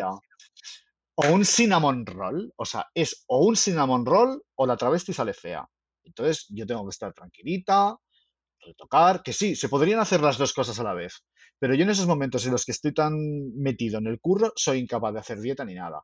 Sobre todo si la dejo. Si la he dejado. Tengo, tengo Si que contradecirte, lo siento, ¿eh? Sí, contra, contra todo. Contra Contradíceme. todo perfecto. Contradíceme. Contra todo perfecto, cariño. digo una cosa. A ver, yo te digo una cosa. La dieta keto es perfecta para centrar. O sea, es que, hay- es que no hemos dicho lo, lo- lo bueno de la dieta keto. Para mí, en mi caso, yo no sé tú, ¿eh? es que claro, hay grados de keto. O sea, hay- yo, yo lo hago bastante severo. Entonces, bastante guay. por- ¿eh? Estoy súper keto. ¿Sabes qué pasa? Es que me he encontrado tan mal, y no quiere decir que yo me, me encontrara mal de, de- de- de malestar o de dolor, no, en ningún momento. Me refiero tan incómodo, me he encontrado tan incómodo y hinchada, tan mierda, claro. tan hinchada, porque claro, lo, que te hacen las harinas y lo que te hacen los azúcares es hincharte, inflamarte Te viva y tener un volumen abdominal asqueroso, todo fatal, o sea, fatal. No, es que claro, estamos haciendo como un, una- un resumen un poco anárquico. O sea, me refiero, una de las cosas que tiene la dieta keto es que te centra muchísimo y tiene un enfoque maravilloso. O sea, cuando tú solamente, la, o sea, como la, la quema de grasas es a través de las propias grasas, o sea, al, Claro, consumir sí. grasas, quemas las grasas, no tienes azúcares en el cuerpo ni nada, con lo cual no te da ese pico glucémico que te suele dar cuando tú comes azúcar, te hace un pico glucémico imposible, como de... ¿Sabes? Entonces Sí, luego sí, te da un, bajón que te da un sueño que te vuelves loca. Sé de Lo único que quieres es dormir y hacer como Homer Simpson en la cama o como las hermanas de, la, de, de Marge Simpson, en plan de... en la cama, de estar como de... Ya, ya, ya, ya. ¿Sabes? Si yo sé lo que me intentas decir. Lo que te intento decir es que a lo mejor probablemente cuando tú tengas ese pico de trabajo tan bestia que es retocar todo lo que yo ya sé de, de tanto todo, todo drag race, venga, venga, venga, venga, venga, saco, a saco como cuando a mí me pasa en verano que tengo todo, todo lo que tengo, yo creo que la dieta cetogénica te va a tu favor. No tienes hambre, no te pide nada, no tienes que ir a comer, no tienes que hacer parones, Sí, puedes sí, hacer sí, ayunos.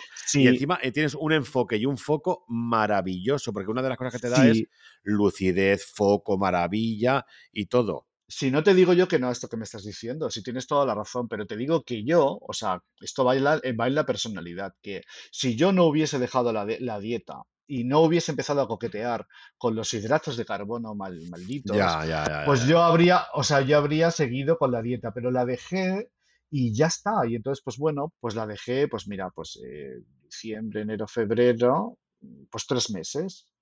Y ahí he engordado comiendo ya lo que me daba la gana, sin volverme loca, pero he vuelto a comer arroz, tampoco muchos días, pero bueno, he, he comido, pues ya, me, me- ya de repente, pues eso, un cinnamon roll o Que te dos. encanta. Ya. Y entonces, ¿qué pasa? Que, tampoco, que me he engordado eh, tres kilos, tampoco ha sido mucho, ¿sabes? Pero, no, no, es que me parece súper. Es que, claro, todo otra de las cosas de la gente que, es- que, es- que- que se dedica a la medicina sin serlo, es como de, bueno, claro, es que luego cuando dejes esta dieta, ¿cómo te vas a poner? el efecto rebote. ¿Qué Mira, inventas, guapa? El yo-yo. Vete Mira, a la mierda. sea, claro, el yo-yo de los cojones. Pues no, ya te digo que bueno, pues entonces la he vuelto a retomar, pero por ejemplo, he estado como siete días, ¿qué tal? Pero luego de repente, pues he tenido como un Pero a ver, un momento, llevas tres, tres meses sin hacerla, ¿no? ¿Has Sí, dicho? Tres. sí, Y sí, has sí. engordado tres kilos. ¿Qué efecto Tres es ese? kilos. O sea, no, es que no es tanto, ya te lo dije yo No otro es día en un, nada. en un audio.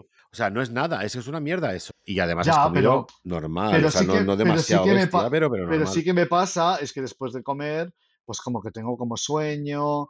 Yo, yo no soy de hacer de siestas, no he hecho siestas en mi vida, porque Yo cuando sí, es lo he que más me puede gustar del mundo. yo cuando he hecho una siesta me levanto con una mala hostia. No, no, no, no, no, no. Y además a mí me cuesta mucho despertarme por las mañanas. Yo me despierto y tú lo sabes que tú me mandas audios y no te contesto al Sí, cabo de una hora. Porque yo necesito, o sea, para despertarme, para que la sangre vuelva a estar donde tiene que estar, eh, me cuesta. Y entonces, claro, después de una siesta me levanto con mala hostia y, y- me cuesta mucho volver al, mundo real. Entonces decido no hacerlas. Entonces, ¿qué pasa? Que he vuelto a hacer la, dieta, pero por ejemplo, el otro día en el, para el Día del Padre en casa de mis suegros, pues lo típico, pues picote, cosas que no debía picotear, pues un trocito de empanada de bacalao, un no sé qué, pero digo, pero digo, no pasa nada, pues ya el lunes vuelves otra vez. Quiero decir, si yo vuelvo a hacer otra vez mi dieta en la que no ingiero hidratos de carbono y tal y no sé qué, pues no estaré en cetosis, pero estoy volviendo otra vez como al redil, ¿sabes? lo siento porque me estoy volviendo a mear. Antes he meado muy poco, pero ahora estoy meando. Ves a mear, no déjalo así, déjalo encendido, ves a mear y vuelve. Venga. Ya estoy aquí. ¿Ya has meado, cariño? Sí. Pues chica, que yo que sé, que cada u- que lo que tú decías, ¿no? Que bueno, que lo bueno de la dieta keto es que de repente, bueno, pues yo que sé, un día te vuelves loca y yo que sé, te comes un cinnamon roll, pues luego al día siguiente sigues otra vez con la dieta y sigues otra vez en, en ese, en ese rollo, ¿sabes? Quiero decir que, ¿Sabes lo que pasa? Hay una, hay una cosa que yo ahora mismo ya, claro, yo puedo hablar un poco como desde mi experiencia personal, que yo ahora llevo, yo llevo desde noviembre del año pasado haciendo la, de haciendo la keto, no la he interrumpido nunca, nunca, nunca, nunca, nunca. Entonces, lo interesante de, de hacer la dieta keto durante mucho tiempo es que tu organismo haces como la- lo que le llaman la keto flexible, ¿sabes? sí, O sea, que de repente entras y sales de una manera muy fácil. O sea, cuando tú, no, cuando tú tienes como los hidratos y tienes todo eso como muy metido dentro del, del cuerpo y tal, te cuesta entrar en cetosis mucho tiempo, ¿sabes? O sea, te cuesta a lo mejor una semana entrar en cetosis. Mientras que yo de repente hoy me puedo comer una pizza. Lo digo porque me ha pasado alguna vez que voy a comer a casa de mi madre, de repente se le va la olla, me pone cosas con azúcar y tal. Y entonces luego entro en cetosis. Al día siguiente ya estoy en cetosis. ¿Por qué? Porque ¿Qué es entrar tú- en cetosis? pues Explícalo. bueno, pues ent- Pues la gente no lo sabe. uf, ya, ya, ya. La entrada en cetosis. Rápido, eh, una es- cosa rápida, ¿eh? Tampoco hay que- sí, claro, como yo soy tan rápida, cariño. O sea, entrar en cetosis es cuando, cuando tu cuerpo, en lugar de utilizar las azúcares y, la, y, la, y los hidratos de carbono como combustible para el día a día y para vivir y para poder moverte, lo que, Como lo que haces, carburante. lo que haces es utilizar tus propias grasas, las reservas. Por eso, mi doctora, que hace dieta mediterránea, me dice siempre: la dieta cetogénica te hace muy buen tipo, porque lo que te hace es perder justo de donde tú necesitas perder. No pierdes grasas mm, general que te hace como ese rollo como de, de la papada de un pavo. ¿Sabes lo que te digo? Que te hace como el Sí. debajo del brazo, como de. ¿Sabes? No, o sea, te hace como un Oye, cuerpo. pues que baja, ¿no? La dieta keto. O sea, que te Por hace, e- es que que te te hace muy buen tipo divino. De donde coge las reservas es de tus reservas, de tu propio cuerpo. Claro. Entonces, Empieza claro, con la grasa, la grasa que tienes por ahí y luego la visceral, que es la más jodida de, de eliminar. Claro. Pero bueno, pero aún así, tú, imagínate, yo por ejemplo, en mi caso, donde yo to- todo tengo es en el abdomen. Tengo toda la grasa en el abdomen, pues lo que, lo que hace la dieta keto es que está como primero como que la... O sea, yo lo que me estoy notando ahora mismo, después de, de eso, de bajar de 121 kilos y medio, ahora, ahora estoy en 106 o así, más o menos. Joder, Eh, Enhorabuena, ¿Sabes? O sea, has perdido mogollón. no, sí, sí, sí, estoy súper contento, súper bien. Además, no tengo ninguna prisa porque yo lo que estoy haciendo ahora mismo es como una, un estilo de vida, porque me, resulta tan fácil, me resulta tan llevadera. Todo, yo voy a casa de mi madre, que mi madre es una cebadora, como he dicho antes, y ella está encantada, claro, evidentemente, cuando, lo que ella no entiende es una dieta mediterránea. De decir, mamá, que yo tengo que comer lechuga, mamá, que yo tengo... Y ella eso no lo contempla. Ella contempla un torrezno. Eso lo contempla Claro. perfectamente. Ella Pero te viene muy un bien rollo también, de pollo ¿no? con O sea, bacon y queso y aceitunas. Pero eso te viene no, me- divino ahora Me mismo. viene, de- me viene de escándalo, cariño. O sea, me O sea, viene tu me madre, viene tu todo. madre, tu madre podría ser keto con Laura. Podría crearse un canal de keto porque todo es, todo son grasas y, Yo te digo mi, madre ¿no? conoce a Laura y la mete en la cabeza en el váter. mira, mira. Yo también la metería en el váter. No la soporto. Oh, por favor. Bueno, yo creo que Nos ha eh, ayudado. luego está aquel señor que creo que era venezolano o algo así. ¿Qué? Ay, A ver, ese señor lo explica ese todo señor era muy bueno, lo explica súper, súper bien. No me acuerdo cómo se llama, porque la verdad solo tiene un camino Y esto se lo comento porque la verdad siempre triunfa.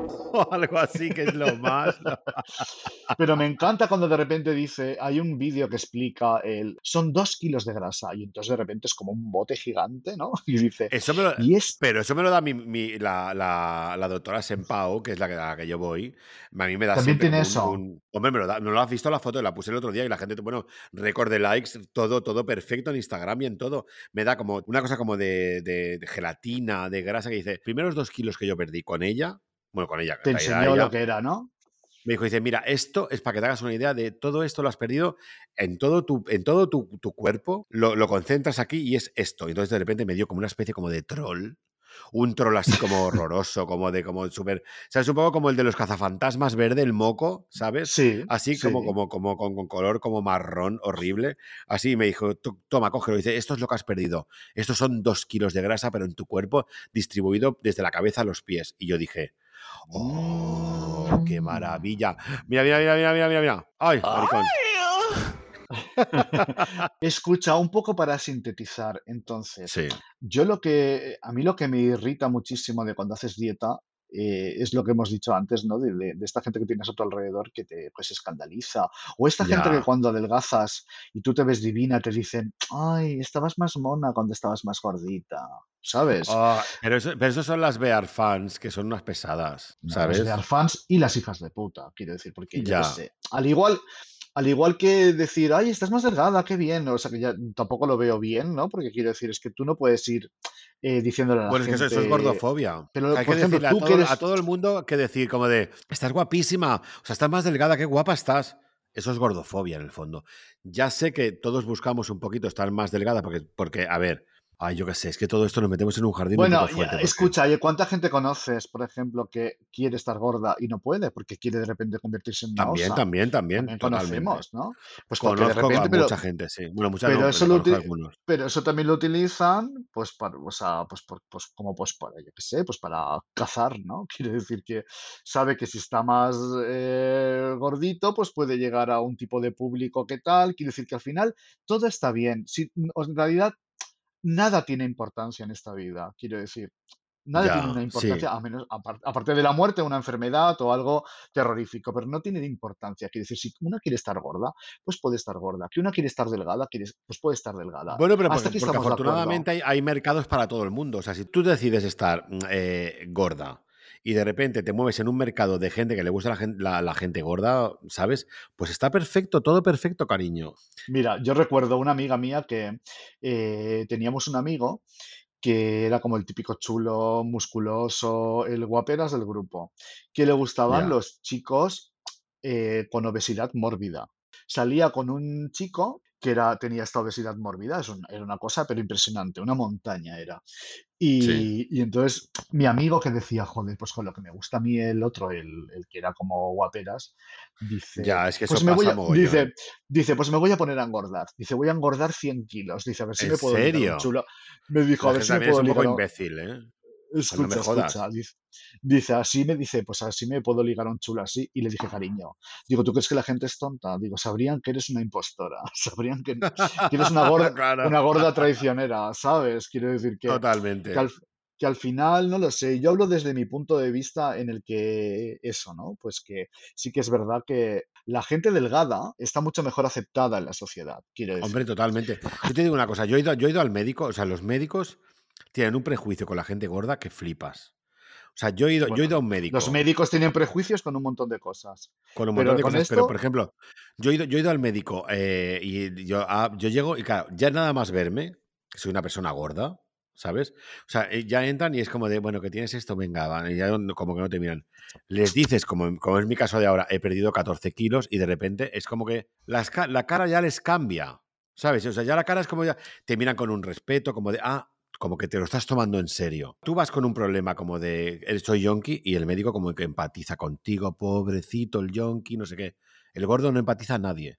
O sea, yo te lo digo en serio, yo llevo viviendo gordofobia desde que iba, desde que, desde que hice la comunión desde que te metiste el primer trozo de salchichón en la del boca. salchichón. Mira, y es Y que es- además esto es así, porque ¿cuántas travestis conocemos? Algunas de ellas que de repente, si hay un fotógrafo que está mega bueno, o sea, ya les da igual cómo hacen las fotos y todo, es todo perfecto. Quiere decir que te abre muchas Sí, sí. puertas el estar delgada y estar Que y sí, que- tener pero un eso cuerpo. siempre, eso siempre, pero es que para todo en general. Pero me refiero, hay mucha gente como que de repente, eh, siendo como delgada, está aceptada. A ver, también te digo una cosa. Si tú de repente haces como toda una filosofía y toda una historia de lo gordo, también te abre puertas, pero te abre puertas como por cumplir, eh, ¿cómo decir? Como estereotipos. No sé si me explico. O sea, de repente en una sí, fiesta te interesa que esté el negro, el chino, el indio, el gordo, el no sé qué. Pero luego lo que más interesa es que hayan muchísimos cachas, muchísimas mujeres guapas y muchísimos mm, cuerpos mm, fibrados. O sea, Mira, eso esto pasa, claro por ejemplo, esto pasa en Drag Race, por ejemplo, el pit Sí. crew, ¿vale? El pit crew. Mm. Si, de repente son todo cachas y cuerpos tal, todas histéricas porque son todo cuerpos normativos, no es nada inclusivo, tal. De repente, Sí. tú pones de pit crew, pues a eso, pues a uno más gordito, a otro con barriga, a otro delgado, tal. Y entonces dicen, ah, qué guay, todo, es mucho más inclusivo, todo. Por supuesto, menos mal. Y luego, ¿quién de esos de pit crew todos los maricones a quién le dan like. ¿Siguen al que está Hombre, gordito y tal? No. Siguen al cachísimas y todo es perfecto, de repente, pues de repente de tener 1500 seguidores pasa a tener 30.000. O sea que hay una hipocresía también en este, en este rollito No, no, de, absolutamente. Mira que yo, yo, yo- sea, yo te he sentido la gordofobia en mis propias carnes. Te lo digo en serio, lo de la gordofobia no es una cosa que yo la viva esporádicamente, no, es a diario. No lo digo de te broma, ven, mixta, te ven por la calle y ven un salchichón gigante, ¿eh? totalmente. Ojalá. Lo que ven es un morcillón, es un morcón lo que ven. Red flag. Stop. Hay una hipocresía muy grande. Igual me estoy metiendo en Ya. un jardín que flipas. No, Pero eso no, es no, una, no. refle- es una Que cada, reflexión. que ca- que, claro, cada uno con su película, cada uno con su película, pero estamos hablando de que eh, tú lo, eso lo has sufrido también, el- cuando Yo tú- lo sufro porque tú a eres, diario. tú eres una te persona, tú eres una persona muy abierta, lo cuentas Sí, todo, tal, no sí. sé qué, incluso en redes, tal. Yo soy mucho más hermética para eso. Yo tengo mi círculo, mi pequeño círculo de gente y, y no estoy muy expuesta en las redes y tal, y no sé qué, pero por ejemplo, cuando yo trabajaba con las Yo he estado entradita en kilos y yo me ponía mi body y salía raca a la cabina y me daba igual. Y luego, y luego también cuando he estado en mi etapas, etapas más delgada, pues yo me sentía mucho más divina y, y- y más segura y todo, pero que también cuando he estado más rellenita me daba igual, ¿sabes? Pero yo sí que es verdad que yo me siento mucho mejor conmigo mismo cuando no, cuando estoy en mi peso, cuando estoy delgado, cuando estoy delgado, delgado. Bueno, sí, Que yo- yo no a mí soy, ahí me pasa, ¿eh? A todo el mundo nos que pasa yo un no, poco porque no soy una persona gorda, pero que tengo- he tenido mis momentos en los que he estado más fondón, ¿sabes? Pero a mí no me gusta en mí. A mí hay gente gorda que lo veo, que la veo guapísima, ¿sabes? Y es que no, no es eso, es, es la gente de alrededor. Tú que, eh, pues eso, eres mucho más, eh, que expones tu vida, es cuando la sí, gente sí, se, sí, se, se siente con la libertad, pues de decirte lo que tienes o no que hacer, igual que con la dieta. O sea, chica, o sea, de- mm, ¿sabes? O sea, yo no le voy a la gente diciendo qué es lo que tiene o no tiene que hacer. Y es muy delicado también este tema. Es Es muy delicado, es delicado, delicado, es ¿sabes? muy delicado, sí. A mí hay una cosa que me fascina del mundo en el que vivimos, porque volvemos a las mismas. O sea, a, a día de hoy hay cosas que, que- que va- están yendo como para atrás, eh, ¿sabes? Y hay, fu- y hay Sí, cosas que están, que están yendo como para adelante. O sea, yo sí, cuando, sí, cuando de sí, repente sí. estoy en Bananas o estoy en Popper y ves a esa gente sin prejuicios, sin historias que se plantan de repente como unas transparencias, un todo, que eso en los, en los 2000 sería, vamos, o sea, impensable. Y tú ves a una persona con su barriga encantada y todo lo que lo defiende súper bien y todo perfecto cariño, y yo te lo, te lo juro que a mí es como de, ole tu coño moreno, Claro, ¿sabes? O claro, sea, claro, claro, claro. Yo tengo, yo tengo amigas que están súper empoderadas y además es que eh, mm, la ves y la ves divina. Quiero decir, es que eso ya va eh, cada uno con, con su vida y con lo que quiera proyectar, si eso está claro, pero es que eh, estamos hablando de que cada uno pues eh, se siente de una determinada manera frente a una serie de cosas. Entonces, chica, no me digas que tengo que no me toques el coño. Bueno, pues todo el mundo nos rayamos con mil cosas.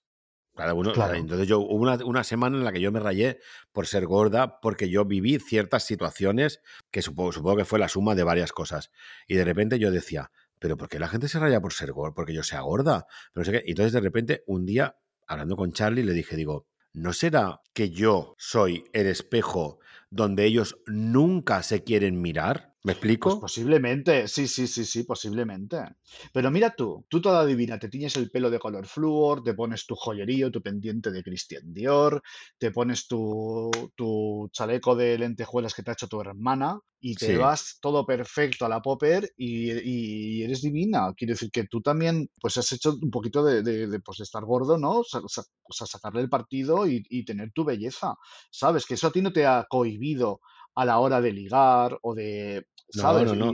A ver, a mí yo siempre digo lo mismo, pero en plan broma. Evidentemente yo soy de parejas de muy largas y de muchas, o sea, de una- pero yo siempre digo, a mí nunca como me una, como una señora una... de, una señora del PP. No, pero a mí nunca me ha faltado una polla que echarme a la boca. Me refiero, y lo digo con Ah, todos mis respetos. No es verdad, es que es la verdad. un salchichón, un un salchichón. ¿Sabes? O sea, yo afortunadamente para mí, porque es como yo pienso, yo he sido como de parejas muy largas, parejas mm, cerradas. Ya sé que la gente me puede, se me puede poner muy nerviosa con esto, pero yo siempre he sido como de- de- de ser muy fiel en, a lo largo de mi vida. Lo cual- cualquiera de mis parejas lo puede saber, ¿sabes? O sea, me Lo que, refiero, yo he lo sido... que tú es una, es una decisión, claro, por supuesto. Sí, sí, sí, por eso. Pero que me refiero, que yo cuando, cuando, cuando, he, dej- cuando no he estado sin pareja, que no es ir de, no ir de guay ni nada, pero yo, mm, yo sé que, que salgo y tengo mi, tengo mi público, igual que tú, igual que todo el mundo, ¿sabes? Claro, claro. Y eso no. Y la, la gordura, también es que, claro, en, en todo este tema de la gordura, es que hay mucho de actitud personal, ¿sabes? Claro, claro. A mí, por Igual que la ejemplo, fealdad, cuando- que no sé qué. O sea, un feo A mí, por guapo, ejemplo, guapo.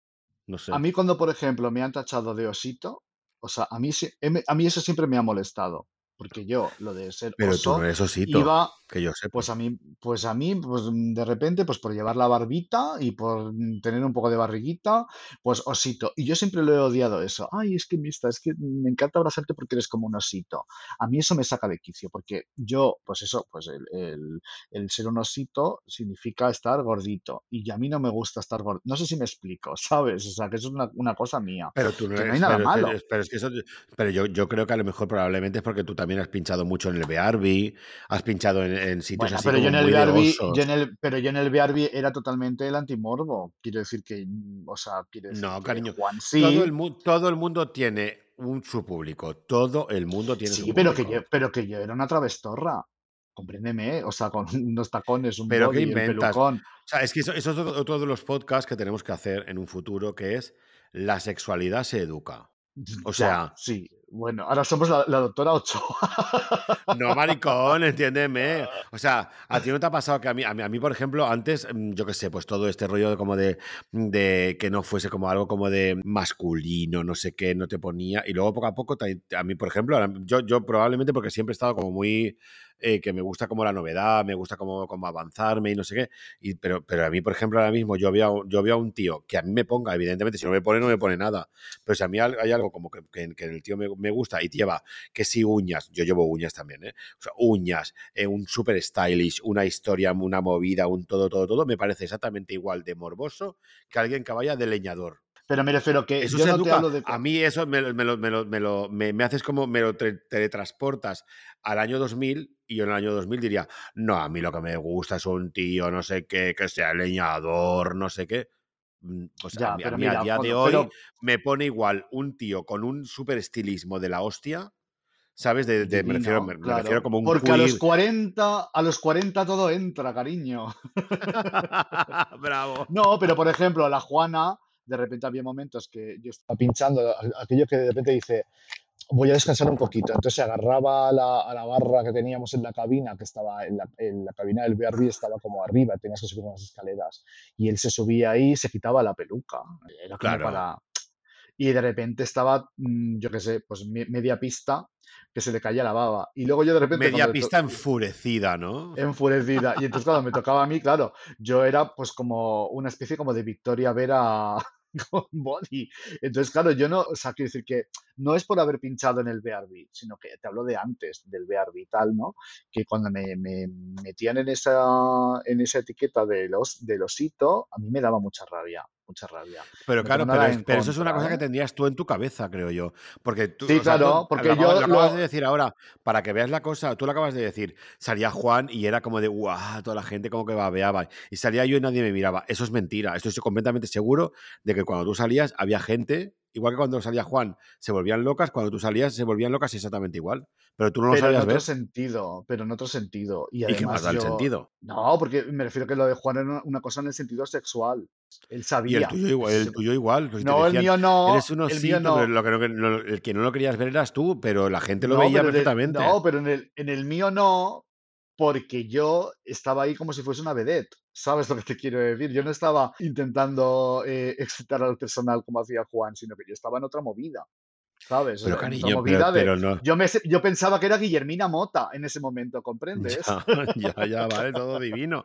Pero que a lo mejor, tú siendo Guillermina Mota, habría un sector del público. Algún podría- depravado, que claro. podría- claro, pero ves, ves que ya lo estás viendo mal, maricón. No, pero que me refiero que eso es una cosa mía, porque eh, lo. Y siento repetirme, pero es como que a, a mí que me, me metan en el saquito de los, del mundo bear, es como que me. Por es gordofobia por mi parte, pero yo puedo también Sí, puede ser. expresarlo porque también he sido gordito, ¿no? Pero que es como que, ah, si me llaman ositos porque me ven gordo, ¿sabes? Es- cada uno con sus fantasmas, chica. ¿Sabes, lo que pasa con la keto? Que por eso te decía que de la keto hemos hablado, pero hemos hablado demasiado. Es como que, de repente la keto lo que haces es mear todo el rato, todo el rato, porque estás como, no retienes líquidos. Con lo cual, yo una de las cosas con la que yo más noto es que en los dedos, cuando yo los dedos, yo antes los tenía como dedos polla, ¿sabes? O sea, eran como dedos como inflamados, ¿sabes? O sea, como hinchados. Yo tenía una retención de líquidos en los dedos que era como súper fuerte. Y ahora de repente, cuando yo junto las manos así, noto los huesos, igual que las clavículas y todo el rollo. O sea, es como la keto lo, lo primero que te hace, luego ya es otra cosa. Cuando llevas ya mucho tiempo, mm, se te estancas que hay lo de la meseta de, peso, pero me refiero, de entrada, eliminas mogollón de líquidos, entonces no tienes la retención de líquidos que tienes con los hidratos, porque los hidratos lo que tiene es lo de la flora bacteriana, eh, la retención de líquidos, todo ese rollo, que en cuanto tú dejas de, de- de tomar todos los hidratos, como que lo eliminas, lo eliminas, lo eliminas, y claro, pierdes un mogollón de peso en cuestión de, no sé cuántas, dos, tres o cuatro semanas. Yo perdí como seis kilos súper rápido, súper, porque claro, pero ¿qué era todo eso? Líquidos, inflamación, en general, como de... Porque Claro, eso es lo es que bueno de- que tiene la keto. Desde aquí no queremos recomendar nada, que cada uno, nosotros solo son testimonios de lo de nuestras experiencias, de lo que y, y yo estoy muy contenta y la y la yo la haría hasta el- todo el resto de mi vida, quiero decir que, ¿sabes? Que es como, por ejemplo, ¿eh? yo, yo he estado, he he hecho dietas y me y he adelgazado y tal, y chica, una vez ya has llegado a tu peso y te mantienes, el fin de semana lo de siempre. Te puedes comer una pizza, no pasa nada. Pues, ¿Sabes? Quiero decir, y luego con que vuelvas otra vez a mantenerte durante la semana y ya está. Y además me parece también una, una opción la de la keto saludable, aunque mucha gente esté en contra y, Pero y bueno, pero las, hay, hay, las ma- hay amigas. masas de pizza keto, ¿eh? O sea, me refiero, tú te puedes hacer una masa de pizza que yo, o sea, hay, o sea, te puedes, te puedes hacer pan, puedes hacer, o sea, todas, Marius, por ejemplo, me decía, todas las recetas que hay en el mercado, o sea, hay toda, todo tipo de recetas están en keto, todas. Te puedes hacer una masa de pizza con brócoli, te puedes hacer una masa de pizza con atún, te puedes hacer una masa de pizza con, con pollo, te puedes hacer una masa de pizza que sea como con mozzarella, al- Con harina de almendra y Lo ya que está. asqueroso es el pan. El pan a mí, no, a mí nunca me ha salido bien. Pues Me probablemente porque, pero asqueroso. ¿cuánto- ¿cuántos has hecho? Yo es que no he hecho ninguno nunca porque no tengo horno. Pues habré hecho Sí me eh, al, al tercero y tiré la toalla porque estaba repugnante, la verdad. O Sí. sea, era todo Pues yo, con... yo, me, yo se pan proteico y no está mal, ¿eh? Porque te has comprado el pan ya hecho, guapa. Pero, o sea, lo mío era eh, coliflor, ¿vale? Coliflor, picadita en la turmix, tal, no sé qué, con queso, y eso lo amasas y lo metes en el horno. Pues estaba malísimo. Otro que me hice con coco. Malísimo. El coco es fatal. los- Yo creo que fue el, el ¡Oh! coco. Yo para mí la leche, de, la leche de coco es maravillosa para el café con leche porque es maravilloso. Entonces el bulletproof este que le pones un poquito de... a- de, mm, le- yo le pongo el café con, con aceite de coco dentro del café. Suena fatal, pero está que te cagas de bueno. Y el café solo con mantequilla está buenísimo. Pues a eso me refiero. Le pones un poquito de un poquito de aceite de coco, un poquito de mantequilla y café y te lo tomas por la mañana y eso te hace, te lo digo en serio, un enfoque que trabajas que te cagas. O sea, yo te lo juro, las veces que yo que- las veces que yo he hecho el bulletproof este famoso bulletproof coffee, yo te lo juro que he Oh, hecho como de I'm pum, pam, pam, pam, pam, pam, pam, pam, pam. El café a prueba de bombas este, a prueba de balas o como se llame este. Sí, sí, sí, ¿Sabes? sí, O sea, sí. yo de repente es como que de repente digo, perdona, o sea, lo típico que, que- que empiezas el día como con una lista como de 10 cosas, que nunca haces ni dos. Cuando haces el claro, bulletproof, la, hago como 6 o 7 que he tachado como... está claro que cuando tú haces cosas para sentirte bien y, la, y lo consigues, chica, no hay, o sea, ya puede venir, vamos, ya puede bajar Rosa María Sardá Somos del, del, del, cielo y a decirte que no, ¿sabes? Quiero decir, mm, porque para mí. Rosa María Sardá es como Dios.